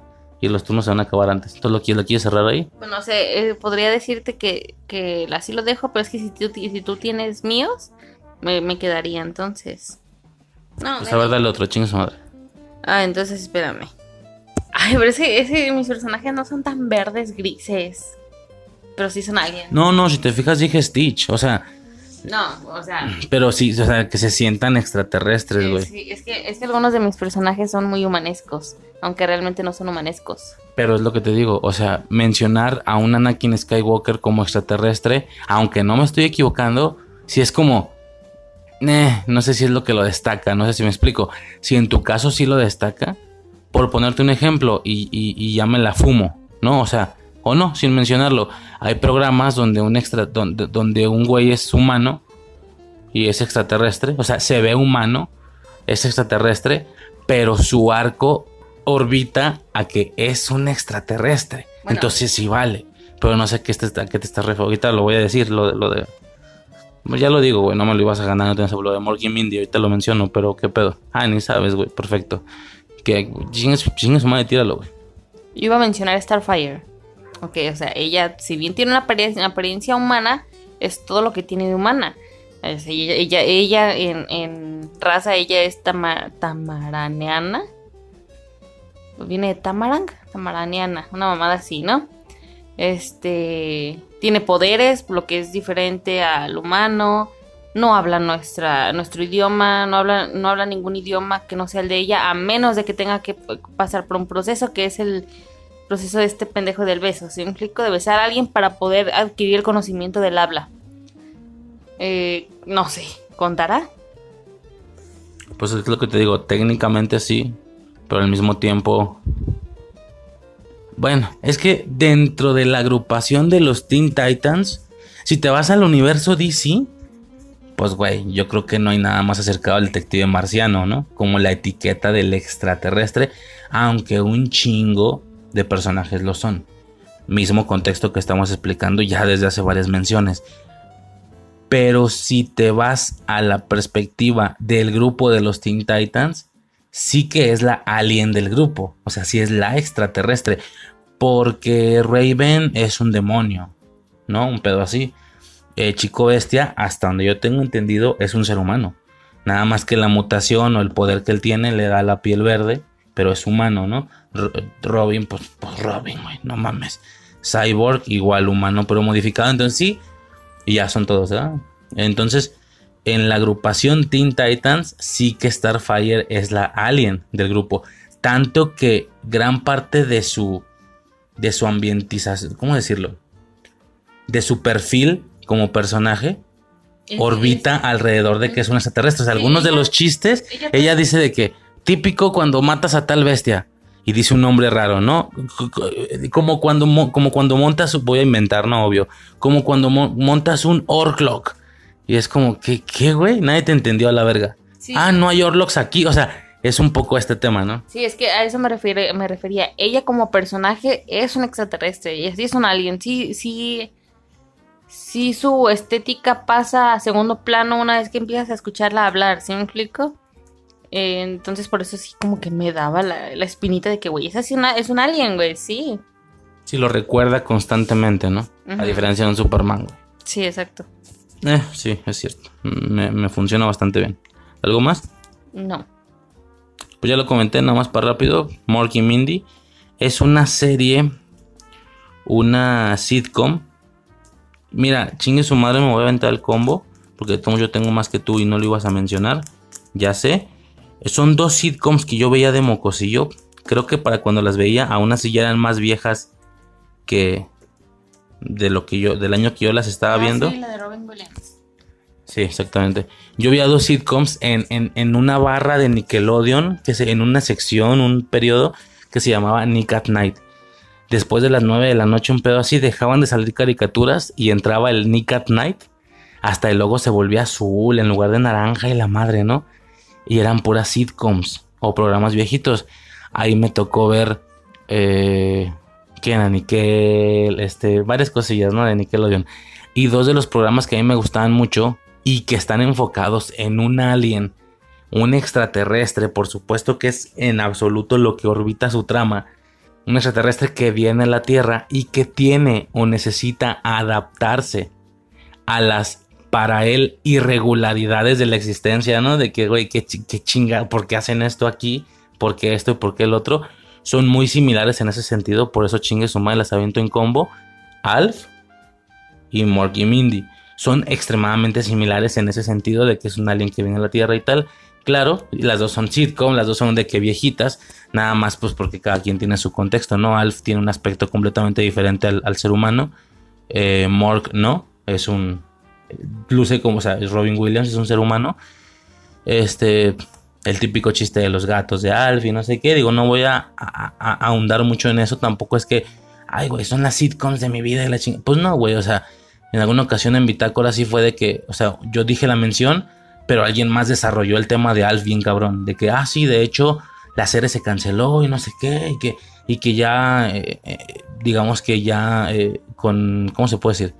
Ya en contratiempo, ya nomás para cerrarlo rápido hicieron una película. Ah, mira, mi puta idea, ¿no? La neta no sabía, ¿no? O sea, es, como muy por encimita mi, mi recuerdo con estas series, pero estaba padre cuando las veía, ¿no?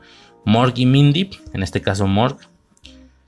Ay, bueno, y, la diferencia también podría ser el desem- eh, eh, la, la- la socialización con nuestra tierra, ¿no? Alf era con toda una familia completa, padres e hijos. Morg y Mindy, como el nombre de la serie lo dice, era con una chica. Que si no me equivoco y tal vez la estoy cagando, en algunas ocasiones hasta llegaron de- a, generarles una tensión de amor. Una tensión ahí amorosona, ¿sabes?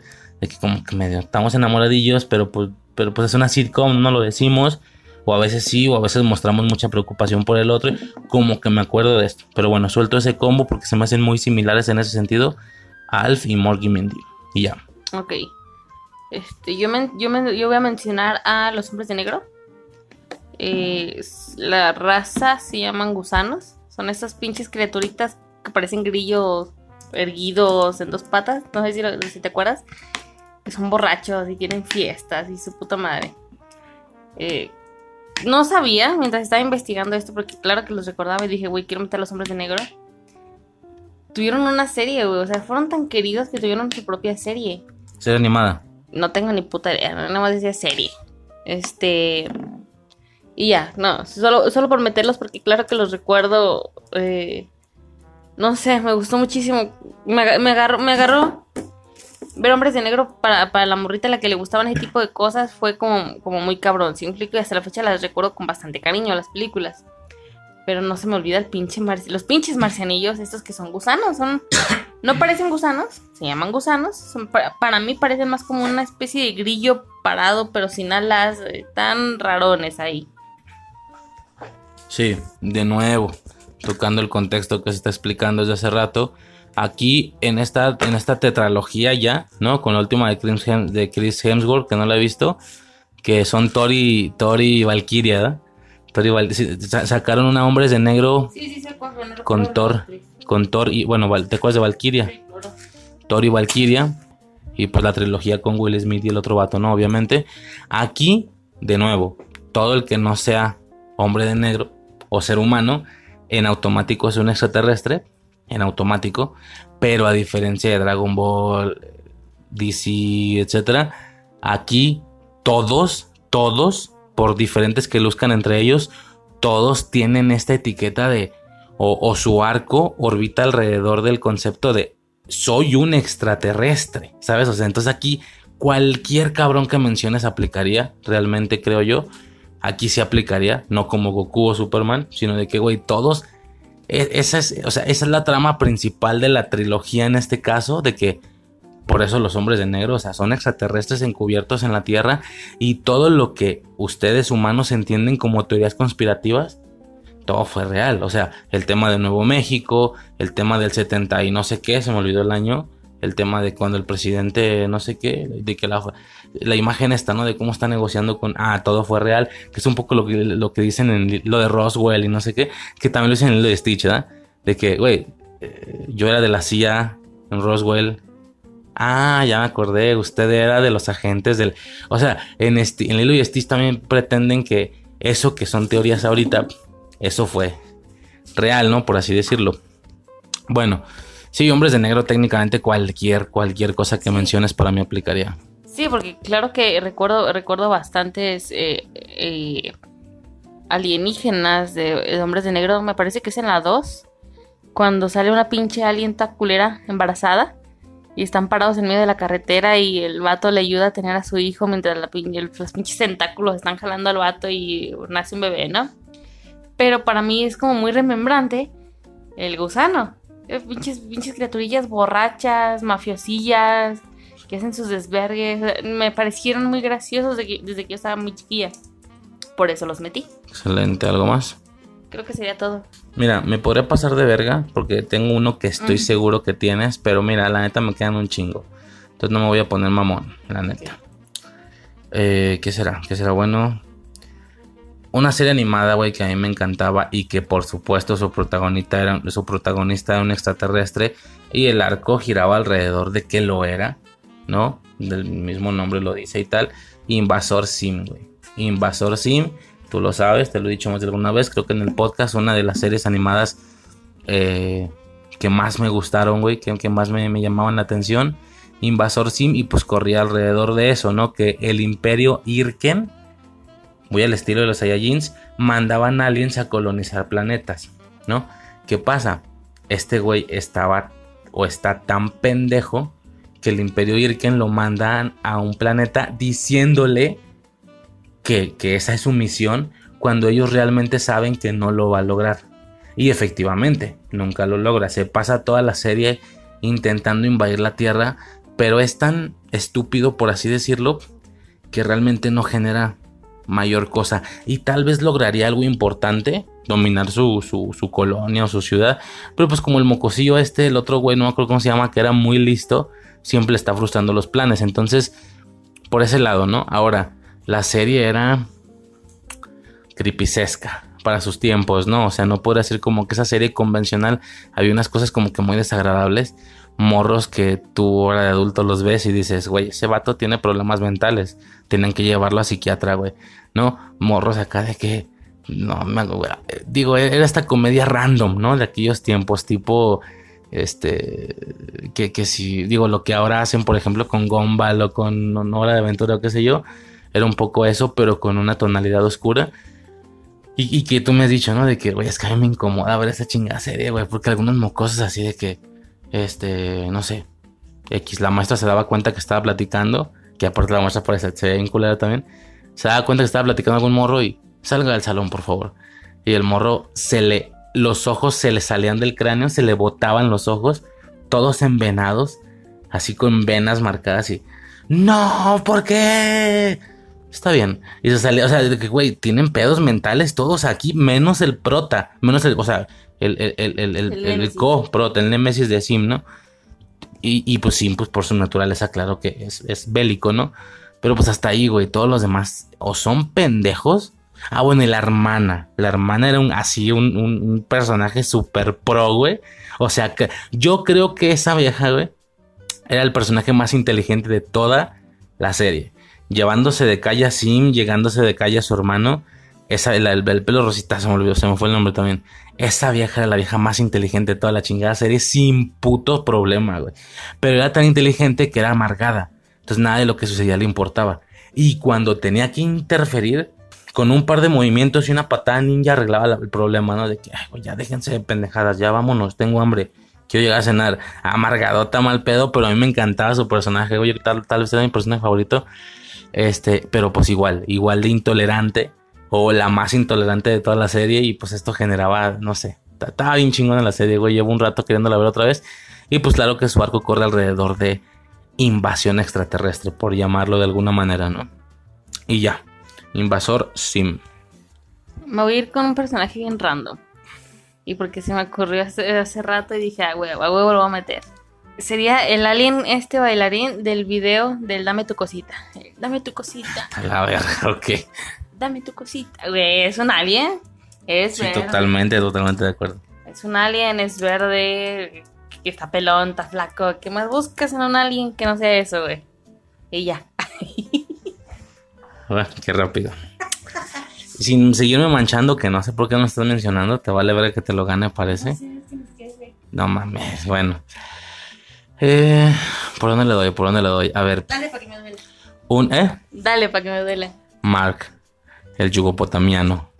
Obviamente, no mames que no lo traías, güey. No, porque tú me dijiste hace rato que lo ibas a meter. Pues sí, pero es como muy general. Bueno, Mark, eh, esta serie que, de nuevo, marcó, si no mi generación, tal vez sea muy, muy mucho atrevimiento generalizar. Mm. Bueno, a su servidor no. y a su pareja, güey. Puta locura. No, definitivamente sí es una generación. Este, se nota en las redes sociales como hay un mame de, güey, este, en mi casa tengo, me acabo de dar cuenta que en mi casa tengo dos cojines, uno morado y uno verde. Mame, Cosmo y Wanda creen que, creen que somos pendejos, ¿no? Y es un mame muy del millennial, o sea, la gente que ahorita tiene 30 y vio eh, Los Padrinos Mágicos. A ver, no estoy diciendo que solo, solo nuestra generación lo vio, por supuesto que no, nuestro hijo ha visto Los Padrinos Mágicos y le encanta. Pero estoy hablando como de nuestra generación en específico, claro que los marcó. Sí, totalmente, güey. Eh, de hecho, alguna vez platicábamos, ¿no? De que a lo mejor la serie animada favorita, ¿no? Y bueno, la serie animada formato cartoon. Imposible que los padrinos mágicos se carguen a mi Dragon Ball o qué sé yo, pero, pero formato cartoon comentábamos que, que es top 3 sin putos pedos, ¿no? O sea, de que... Y creo que coincidíamos, ¿no? Un top 3 en rollo cartoon. Yo te diría Padrinos Mágicos, Bob Esponja.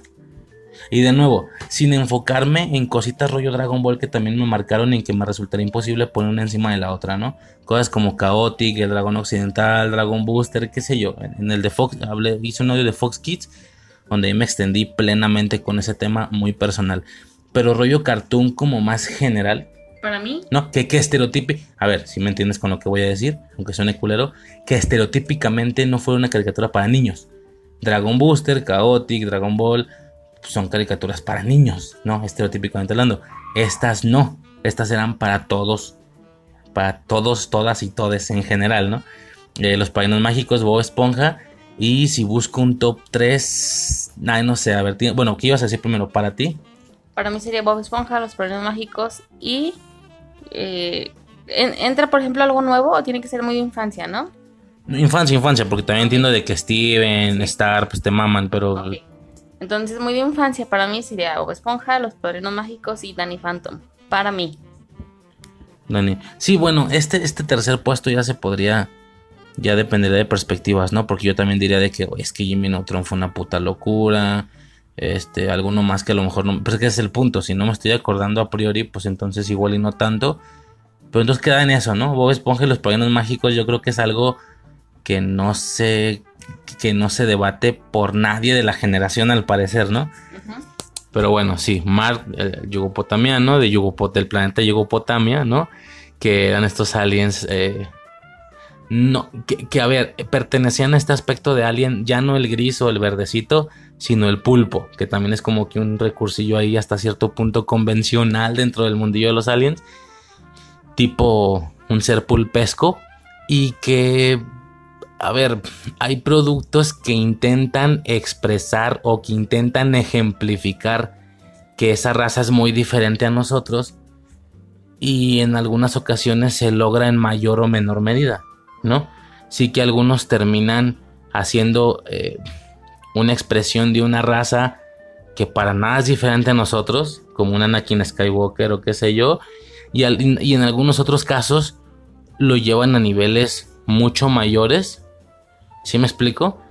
Seres que sí se vean diferentes, como, como los de Jimmy Neutron, como los, como los aliens de señales o de, o de Guerra de dos Mundos o qué sé yo.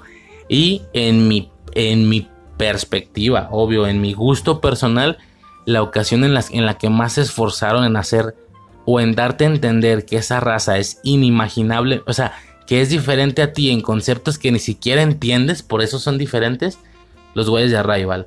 Porque ni siquiera es un tema de aspecto, sino de que ellos entienden la. Ellos perciben la existencia diferente y el la, la dimensión del tiempo, ¿no? Y el espacio. Bueno, etcétera, güey. A lo que voy con todo esto, que, que es mucho contexto, ¿no?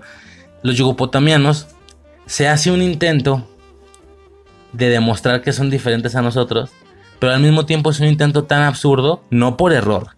Así está puesto. Quieren hacer esa comedia de que, hey, nos valió verga a, propósito. ¿Sí me explico? De que los quisimos hacer diferente. Nos salió bien pendejo, pero es a propósito, para que te rías, ¿no? Porque eso teníamos problemas mágicos, era muy raro. ¿De que dónde sacaste eso? Internet. O mamás así, ¿no? O sea, estos chistes que ya recordamos de toda la vida. ¿A qué voy con esto? Que su intento por hacerlos diferentes a nosotros, no solo en aspectos, sino en rutinas o en costumbres, su, su lógica es al revés. Todo al revés, ¿no? Todo el contexto más para explicar eso, ¿no? De que su manera de hacerlos diferente es de que ellos están al revés. Entonces, todo lo que por naturaleza claro, depende de gustos, pero que por naturaleza a un ser humano le gusta o no le gusta, le hace daño o no le hace daño, ellos estaban al revés, ¿no? Entonces ellos eh, los dulces los quemaban, ¿no? Los, les hacían daño y la chingada. Es, es, es por eso que hay un capítulo donde una raza alienígena como que parecían ositos cariñositos ahí, gremlins cariñositos raros, los van a conquistar porque como son muy bonitos, son muy adorables, estos güeyes son inútiles ante esta raza. Sí, los, o sea, los aterran por completo, ¿no? Tienen un miedo abismal. Sí, los peluches, todo lo, lo que es bonito para nosotros nos, les daba miedo, ¿no? Me, me, me hace acordarme cuando ves a el- en una de las películas El infierno de Freezer, que hay angelitos y ositos bailando alrededor del árbol donde el güey está como en un capullo. Es como, güey, esto sí es una verdadera tortura, ¿no? O sea, es al revés este pedo, ¿no? Bueno, ¿qué parecería el paraíso para nosotros, por ejemplo, no? Algo más de Mark del planeta Yugopotamia. El yubopotamiano. No, nada. Vas. Ay, ¿qué iba a meter? Uy. Ok, voy a meter a los extraterrestres. Son dos. Los extraterrestres de los Simpsons. Eh, Kang y Kodos se llaman. Y son regilianos, una mamada así. Estos, estos extraterrestres son generalmente utilizados en las casitas del horror. Porque como son extraterrestres no pueden ir en, en la línea convencional de los Simpsons. Mira, que yo no sé qué desmadres hizo Disney, a lo mejor ya son personajes recurrentes, no tengo ni puta idea. Pero son, son personajes de casitas del horror. Eh, presentadores en algún momento, invasores, o sea, mm, X. Son sol- solo, desde mi, desde mi conocimiento, solo utilizados en las casitas del horror. Y que de nuevo, su recurso estético no es el alien gris, no es el verde, es este aspecto pulpesco, ¿no? Por eso cuando dije, cuando dije que hasta cierto punto ya es también un recurso común, cuando hablaba de, de- de Yugopotamia, pensé en esos, en los de los Simpsons. A lo mejor y dices, güey, recurso, recurso común, dos. Bueno, seguro hay más, pero de bote pronto solo se me ocurren esos dos de que, güey, ahora es ese alien, pero pulpesco de la chingada, ¿no? ¿Algo más? No. ¿Cuántos tienes? ¿Cuántos me quedan? Sí, Uno, dos, tres. ok. eh, mira, este que voy a mencionar a continuación es un poquito extraño porque en aspecto ni de cerca es un alien. O sea, e- esto ya no es, esto es como una categoría diferente a todo el contexto que se ha explicado, ¿no? Decimos de que todos son aliens, O sea- bueno, pero sácame uno que se vea como alien, güey. Es- o sea, la, la mención tiene que ser uno que, que sea como alien porque viene de una saga donde todos son aliens. O sea, o sea que vas a sacar un alien que no parece alien y me estuviste cagando el palo dos, tres veces eh, previas a porque no parecían aliens. Ahí te va. Goku no parece alien, pero lo es. Ujú. Pero su estructura o su marco temático no corre alrededor de que lo sea. Aquí sí. Es extraño. Estoy hablando de It. Eso. ¿Ok? Es un payaso. ¿Qué? ¿Qué chingado? Dime. Es que yo le iba a meter. Bueno, es que no, no, no, o sea, por eso digo que es como una categoría diferente. No parece un paya, no parece un alien, es un payaso, pero su contexto de origen corre total y completamente a nivel estelar, a nivel espacial. Es un puto alien y más que un alien es una especie de dios cósmico, ¿no? Por así decirlo. Entonces corre a partir de eso. Su forma original es una araña. Esa será como su, si lo quieres llamar su raza o su aspecto, es una araña. Una araña nivel cósmico, entonces será una araña gigantesca, mucho más grande que la Tierra, pero pues para fines de poder generar una expresión física y entendible para nosotros, aun cuando logran revelar su identidad real, pues es una araña pues grande, pero, o sea, para nada de su tamaño real a nivel cósmico, ¿no? Es una araña ahí de, de ¿qué te gusta? De, no sé, güey, de dos metros, no me acuerdo. O sea, es un decir, ¿no? Pero corre a partir de eso. Hay todo un lore con el tema de It que no se ha tocado en películas, según yo, pero que quien sepa de la fuente origen, que son los libros y todo ese rollo, de la fuente origen es un pleonasmo, ¿verdad? De la fuente origen, sí, ¿no? Es como subir para arriba. Depende del, bueno, del contexto, pero sí. Ok, se dice en el lore que él tiene un némesis, un rival, todo lo que él simboliza y todo el poder que él tiene, pero al contrario, o sea, bueno, que es una tortuga, ¿no? Es como que la araña contra la tortuga, pero pues bueno, este ser némesis, hasta donde yo tengo entendido, realmente no es algo que hayamos presenciado en películas, según yo, pero bueno, ahí está mi aporte. It, que por supuesto que es un extraterrestre, ¿no? Técnicamente hablando. Perdón, güey, o sea, sí- lo sacaste por de elección por, por porque yo te expliqué eso de que, güey, tiene que tres. ser como un alien. No, estaban mis tres. Lo, Ah, puta madre, güey, yo pensé que no lo habías agarrado, según yo me fui. lo, lo metí en. Lo, lo metí como para menciones honoríficas. Es donde iba a meter al dame tu cosita. Pero como estaba quedando sin extraterrestres, pues lo tuve que decir. No, pues ni pedo, dale. Espérame. O bueno, ¿qué, qué tienes que decir de It? Eh, ¿no? No en contexto extraterrestre, rápido me has contado, te jodió la puta infancia, ¿no? No, a mí no. A mí quien me jodió la infancia fue Freddy. No, It fue como, así me daba culillo. Sí, Porque le- es muy típico de, la genera de nuestra generación, ¿no? De que, güey, a mí It me, me, me arruinó la infancia y la chingada, ¿no? Pero bueno, ahora que me lo dices, yo también concurro. A mí fíjate que no. No le tengo ese pavor como muchos. No que le tengan pavor ahorita, de que "Ay, tengo 30 y me da miedo, pero el recuerdo. En el recuerdo era mi perdición. Hasta eso yo no tanto, ¿eh? Yo no tanto. Era muy disfrutable cuando, ah, huevo, güey, van a pasar las de IT en Canal 5 este domingo y la chingada, ¿no? Era, era algo para, para ponerse feliz.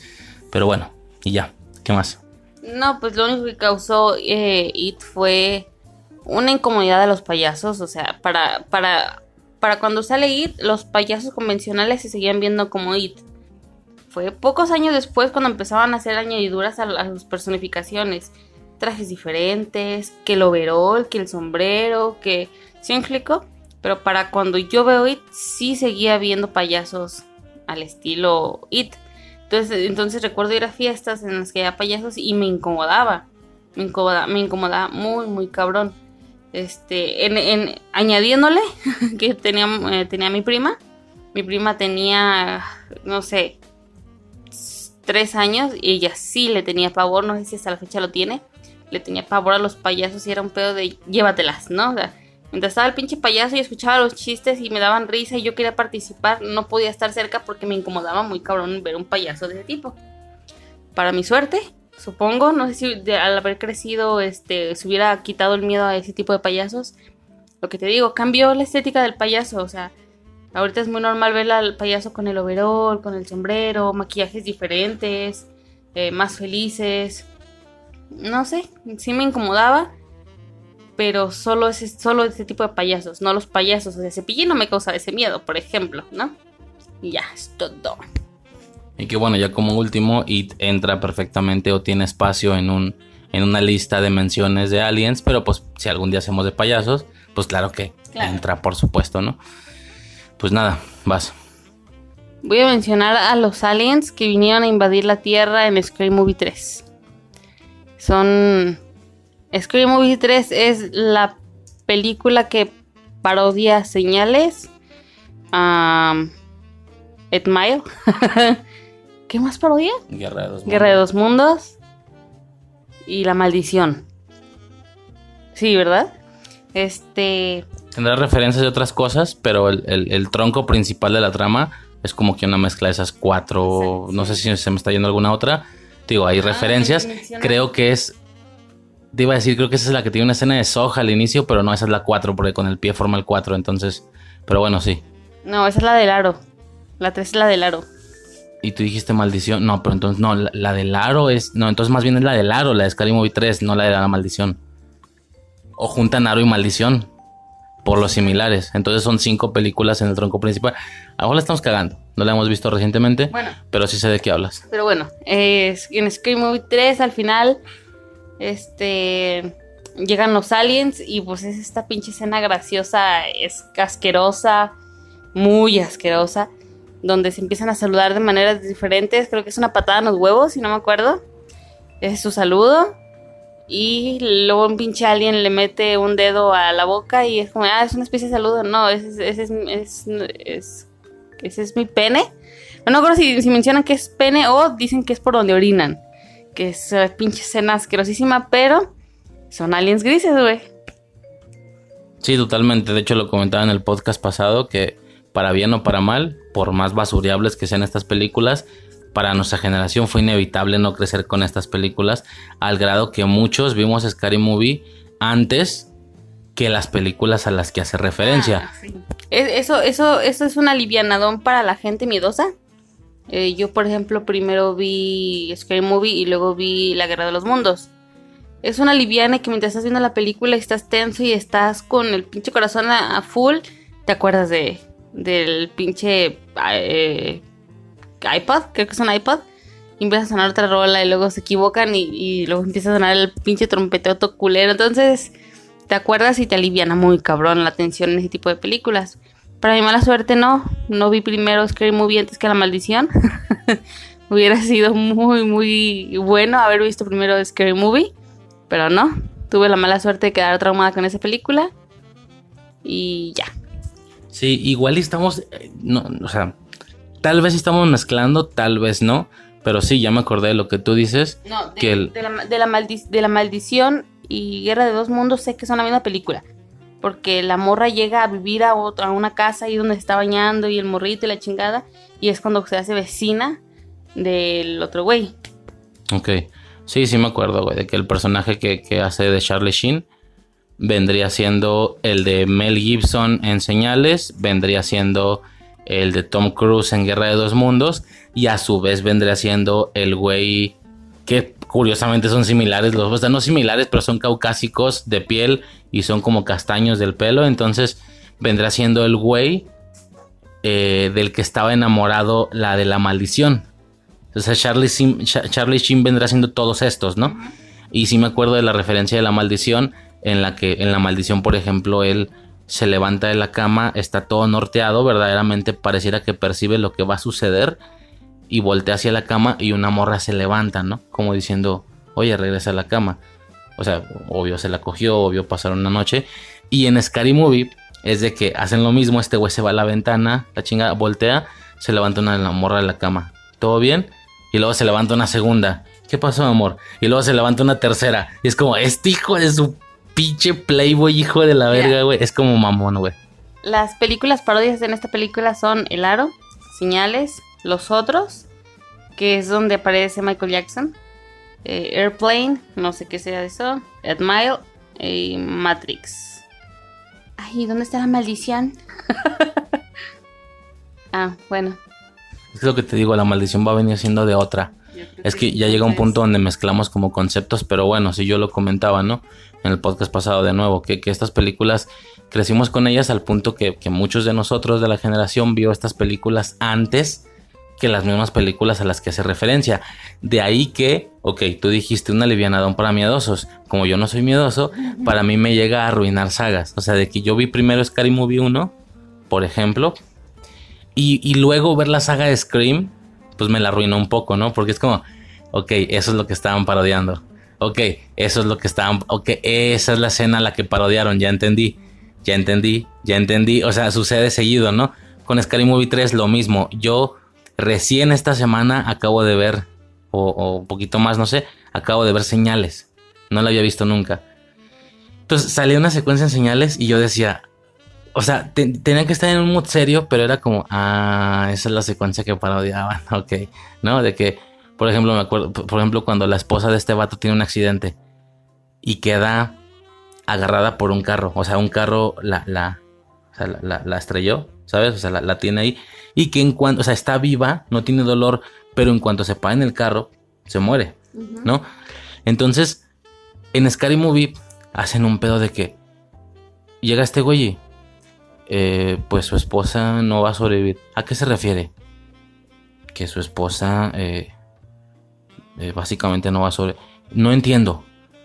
Mm, Le voy a explicar. Y luego agarra una salchicha y la parte de la mitad. Esta es su esposa y la parte de la mitad. Y Charlie Sheen. No entiendo. Y luego agarra un, un- así un pan de esos crujientes que se quebran. Esta es su esposa y la quebra la mitad. No sé de qué me habla. Y es como, cabrón, imbécil. Entonces veo señales y llega justamente esa escena que intentaban parodiar. Llega la escena en la que eh, llega este vato y no, pues su esposa tuvo un accidente. ¿Pero qué le pasó? Y la morra le da una explicación y no entiendo. Obviamente sucede solo una vez, ¿no? Y es como, ah, a esto se refería. Chingada madre. Entonces real- realmente no llegas a tener esa seriedad en ese tipo de películas. Es curioso, lo mismo sucede con, con Guerra de Dos Mundos, por ejemplo, y tal. Pero pues bueno, sí es un hecho que estas películas llegaron a, pues como a trascender a ese nivel. Y nada, yo seguiría entonces con... Aquí igual no es un personaje, pinches trampas, güey. No te dejo hacer trampas y yo sí las aplico. La... No, güey, es, es, como más una mención a un juego en general porque no es un personaje per se. Y bueno, también se podría hacer un top de que juegos que tengan que ver con aliens. Pues no, güey, para nada es el, para nada es el caso. Pero tenía que mencionarlo sí o sí porque es algo que me traumó en su momento, que me traumó no poder jugarlo. Ajá. Tienes que mencionarlo porque solo tú puedes mencionar lo que te da tu puta gana. Porque es mi podcast, güey. No, te creas. ¿Qué, ¿Qué, cosas eliminaste que según, según tú no aplicaba, no? Según yo más bien. No me acuerdo, tengo sueño. bueno, ya rápido, ya para irnos a la verga. Espora, ¿te acuerdas del juego Espora? Ah, sí. Que, que es un juego que, que, yo veía el alcance que podía tener o la, o la, máxima versión de dicho juego. Nada más babeaba lo de siempre, ¿no? Una, una, eh, un o sea, una mención constante en este podcast con videojuegos. De que nomás me la conocí juegos nada más babeando, ¿no? De lejos. Donde básicamente tú creabas un microorganismo y, posteriormente empezabas a evolucionar. Eh, te salían piernas, te salían brazos. O sea, empezabas a evolucionar, ¿no? Desde una célula, un microorganismo que se alimentaba obviamente de otros. Y a partir de ahí, pues ya empezabas como a, de que, güey, ya tiene cuatro patas. Pues, de que ya puedes caminar erguido hasta el punto de generar civilizaciones, ¿no? De que primero de que con flechas, arcos, la chingada, y luego hasta el punto de empezar a crear tecnología y luego salir del planeta e ir a colonizar otros planetas. Entonces era todo un tema ahí de, de poder, eh, digamos, seguir el camino eh, desde el punto inicial, ¿no? Desde un microorganismo hasta el punto máximo que es colonizar planetas y la chingada, ¿no? Entonces era un juego que a mí eh, en concepto me mamaba. Sí que pudimos probar versiones, claro, mucho, mucho más limitadas. Que si de celular, que si de... Este... En la... En la... No, no, me acordé del 10. ¿Te acuerdas que había una Spore en el 10? Ese tipo de cosillas. Pero pues bueno, se enfoca en eso, en redes alienígenas. Que tú creas una y a partir de ahí te vas eh, te vas en el proceso evolutivo, por así decirlo, ¿no? Y la neta está muy, muy, muy chido ese cotorreo, o al menos a mí me lo parecía. Vas. Marvin el marciano de los... Ok, el mío sería Marvin el, el marciano de los Looney Tunes. Este marcianito negro que solo se la lleve conquistando planetas. Eh, que tiene un casco tipo gladiador ahí. Está chido. No sé por qué ese pinche marcianito siempre me gustó. Después de, creo que es una película donde casi no hablan y nada más estar, los estar Box Bunny persiguiendo al alien y el alien persiguiendo a Box Bunny.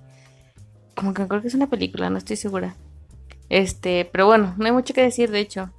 Es un personaje bastante, bastante viejo. Yo creo que es de los 40, o sea, es bastante viejito el personaje y me encantaba. Siento que no podía quedar fuera, ¿no? Bien, yo ahí sí no tendría ningún aporte, la verdad pues eso, ¿no? El, marciano del mundillo de los Looney Tunes. Lo que me hace pensar dentro de esta lógica de comparación de que Box Bunny y Mickey Mouse hay algo de, Disney. No de películas de marcianos como, como Stitch, sino de la...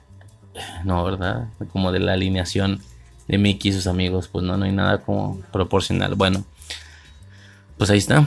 Yo miré con el siguiente que tiene que ser pues de nuevo, más que un personaje es como la raza, o sea, es como, como raro, pues todo el tema de Avatar, güey.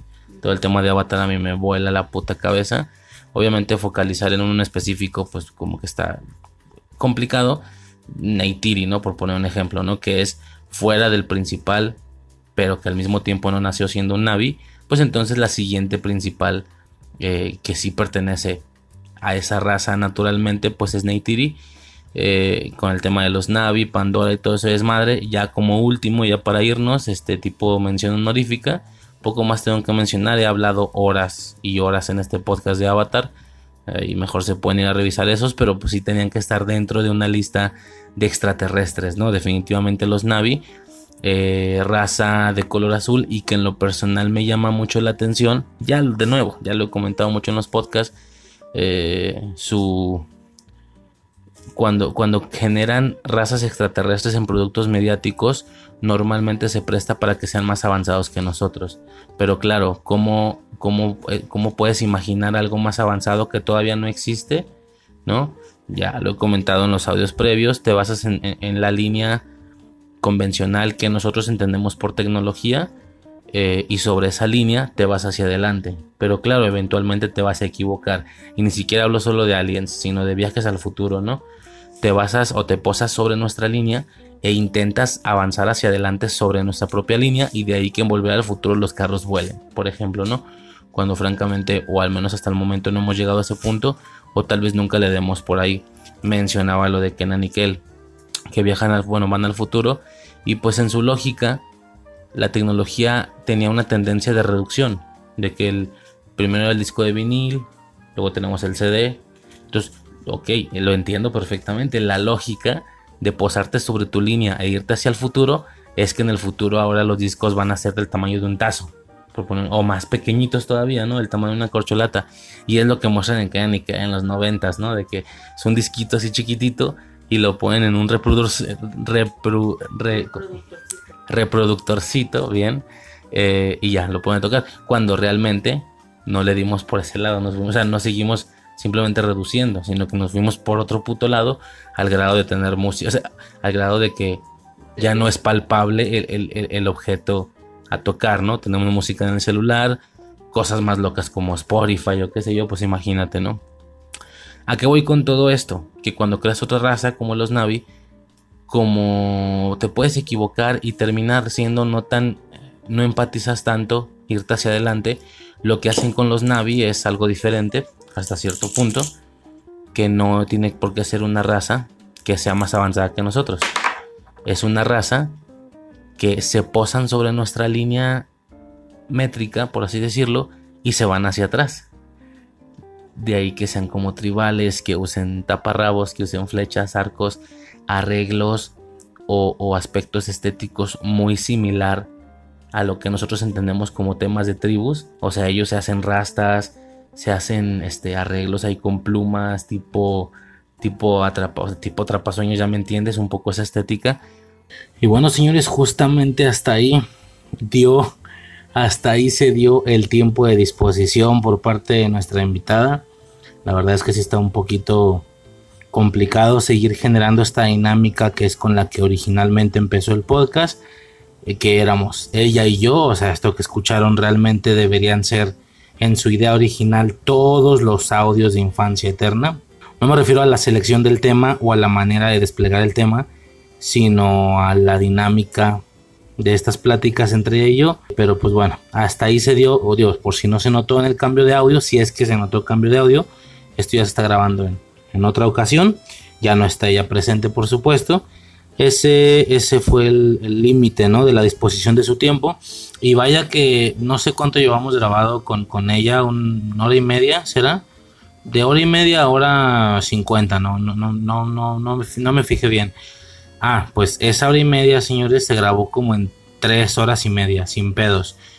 No, creo que no se notaba, o tal vez sí, no sé, pero en muchas de las ocasiones, porque todo esto pasaba con el niño dormido, ¿no? Entonces, ¿qué pasa? En ocasiones el niño se despertaba, pasaban, pausábamos la grabación, se iba a medio tal, a darle leche, a no sé qué, y ya como se dormía regresaba media hora después, por ejemplo, ¿no? Media hora de, haber, de, haberlo, de haberse ido y ya continuábamos y pues continuábamos más o menos donde nos quedamos. Y cosillas así, ¿no? Entonces esta hora y media se grabó como en 3, 4, güey, neta, como en 3, güey, neta, de que empezamos a las, no, sí más, güey, 8, no, empezamos como a las 11, 12, 1, 2, 2 y media, como 3 horas y media, güey, sin pedos, entonces, pues nada, señores, es lo que hay, por eso es que se vuelve sumamente difícil esta dinámica. Pues nada, señores, por suerte ella había terminado su lista. De todos modos, a esto poco le faltaba para terminar. Realmente, de hecho, su lista ya había sido terminada. Había mencionado su último extraterrestre. Por suerte alcanzó. De, hecho, por eso es que no seguimos. Igual y podríamos seguir la sesión otro día. Pero fue de, oye, ya no tienes aliens. No, pues no. Pues si quieres, por mí no hay pedo. Así queda. Ya nomás no te despedirías y ya. Pero pues, la despedida nada más. No, pues sí, así queda. Bueno, perfecto. Y, pues nada, señores, ya nada más por cerrar estrictamente esta dinámica de lista, termino yo.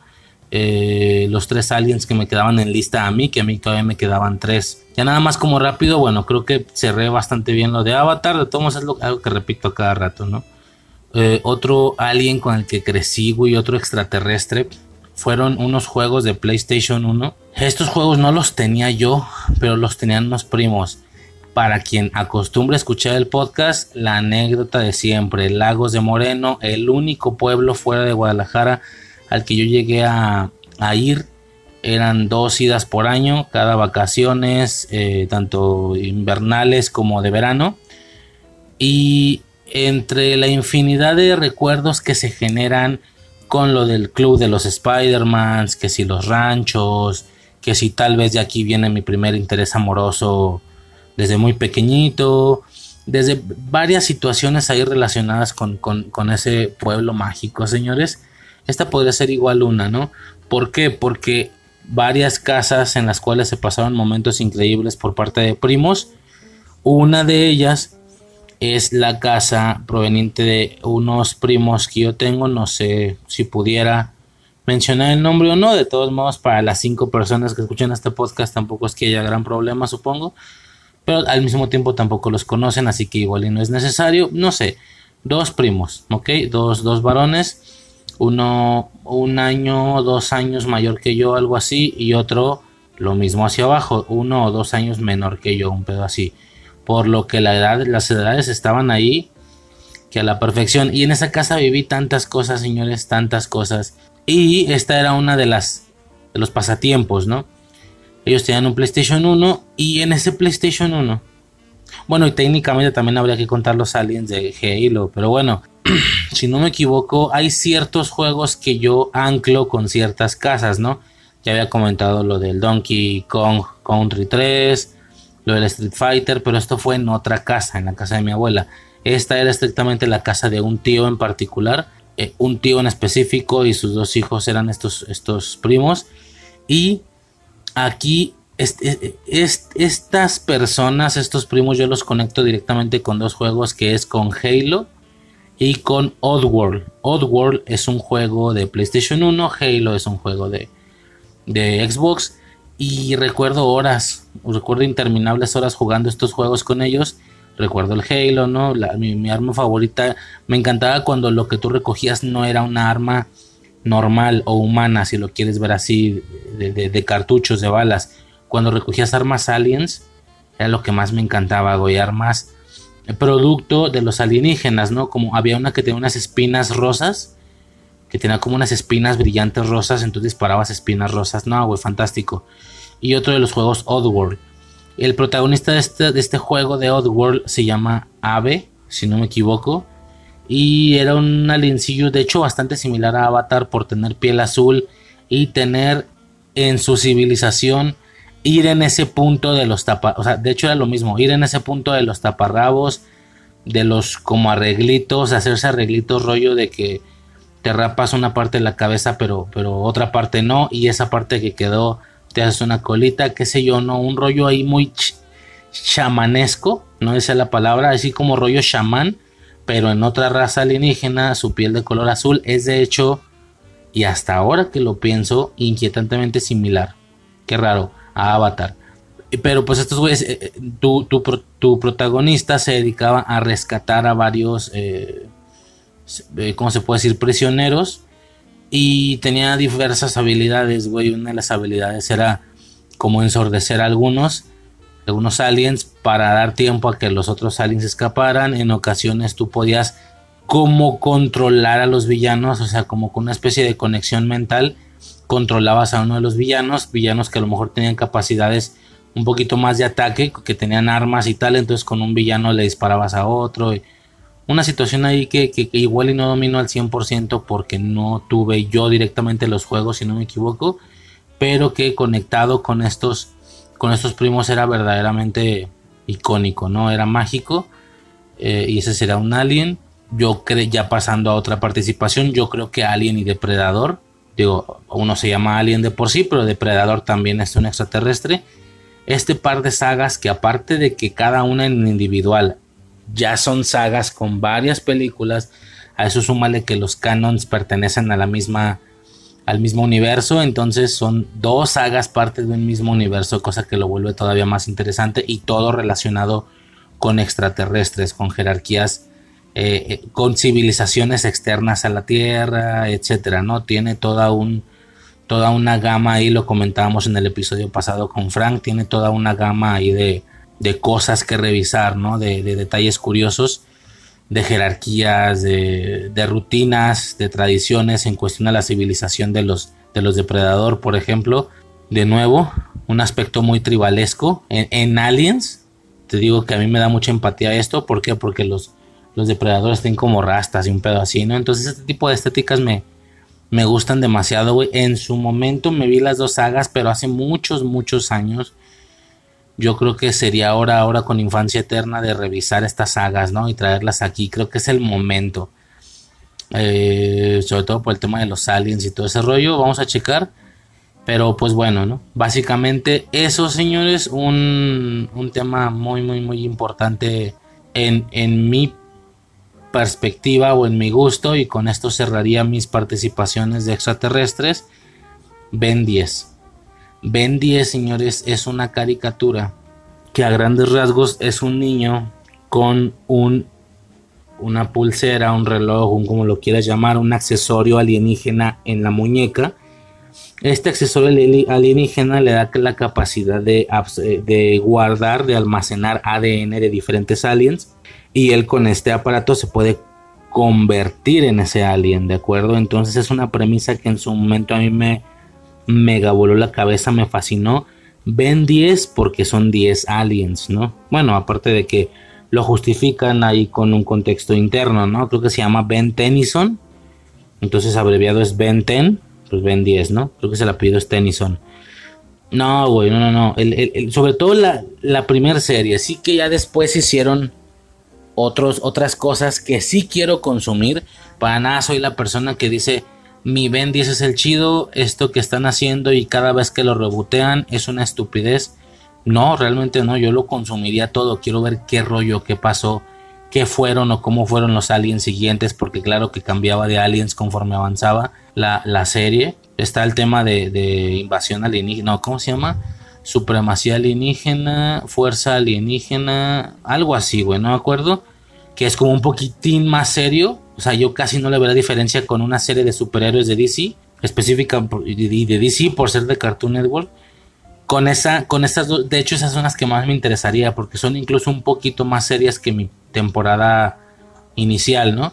Y ya sí que a partir de ahí ya empiezan medio a volverlo más chibi, un poquito más para niños más pequeños con todo el tema este de Omniverse y de, y de la nueva, el nuevo reboot de Ben 10 y todo eso, pero aún así, a pesar de que estén siendo tomadas con un enfoque de comedia, la premisa de seguir explorando este mundo, el origen del Omnitrix, el origen del creador, seguir viendo más ADNs o más razas de aliens, e, es eso, ¿no? O sea, realmente ni siquiera mi primera temporada, que es, que es con la que más acercamiento, no, no temporada, porque igual son más, temporadas. Mi primer serie, esa primera Ben 10 con la playera blanca, incluso con esa tal vez mi acercamiento no es tan de que me sepa la serie de memoria, pero la premisa, la premisa o el concepto, la dinámica, la temática de los poderes o de dónde surgen los poderes es lo que a mí me alocaba, el tema de los 10 aliens.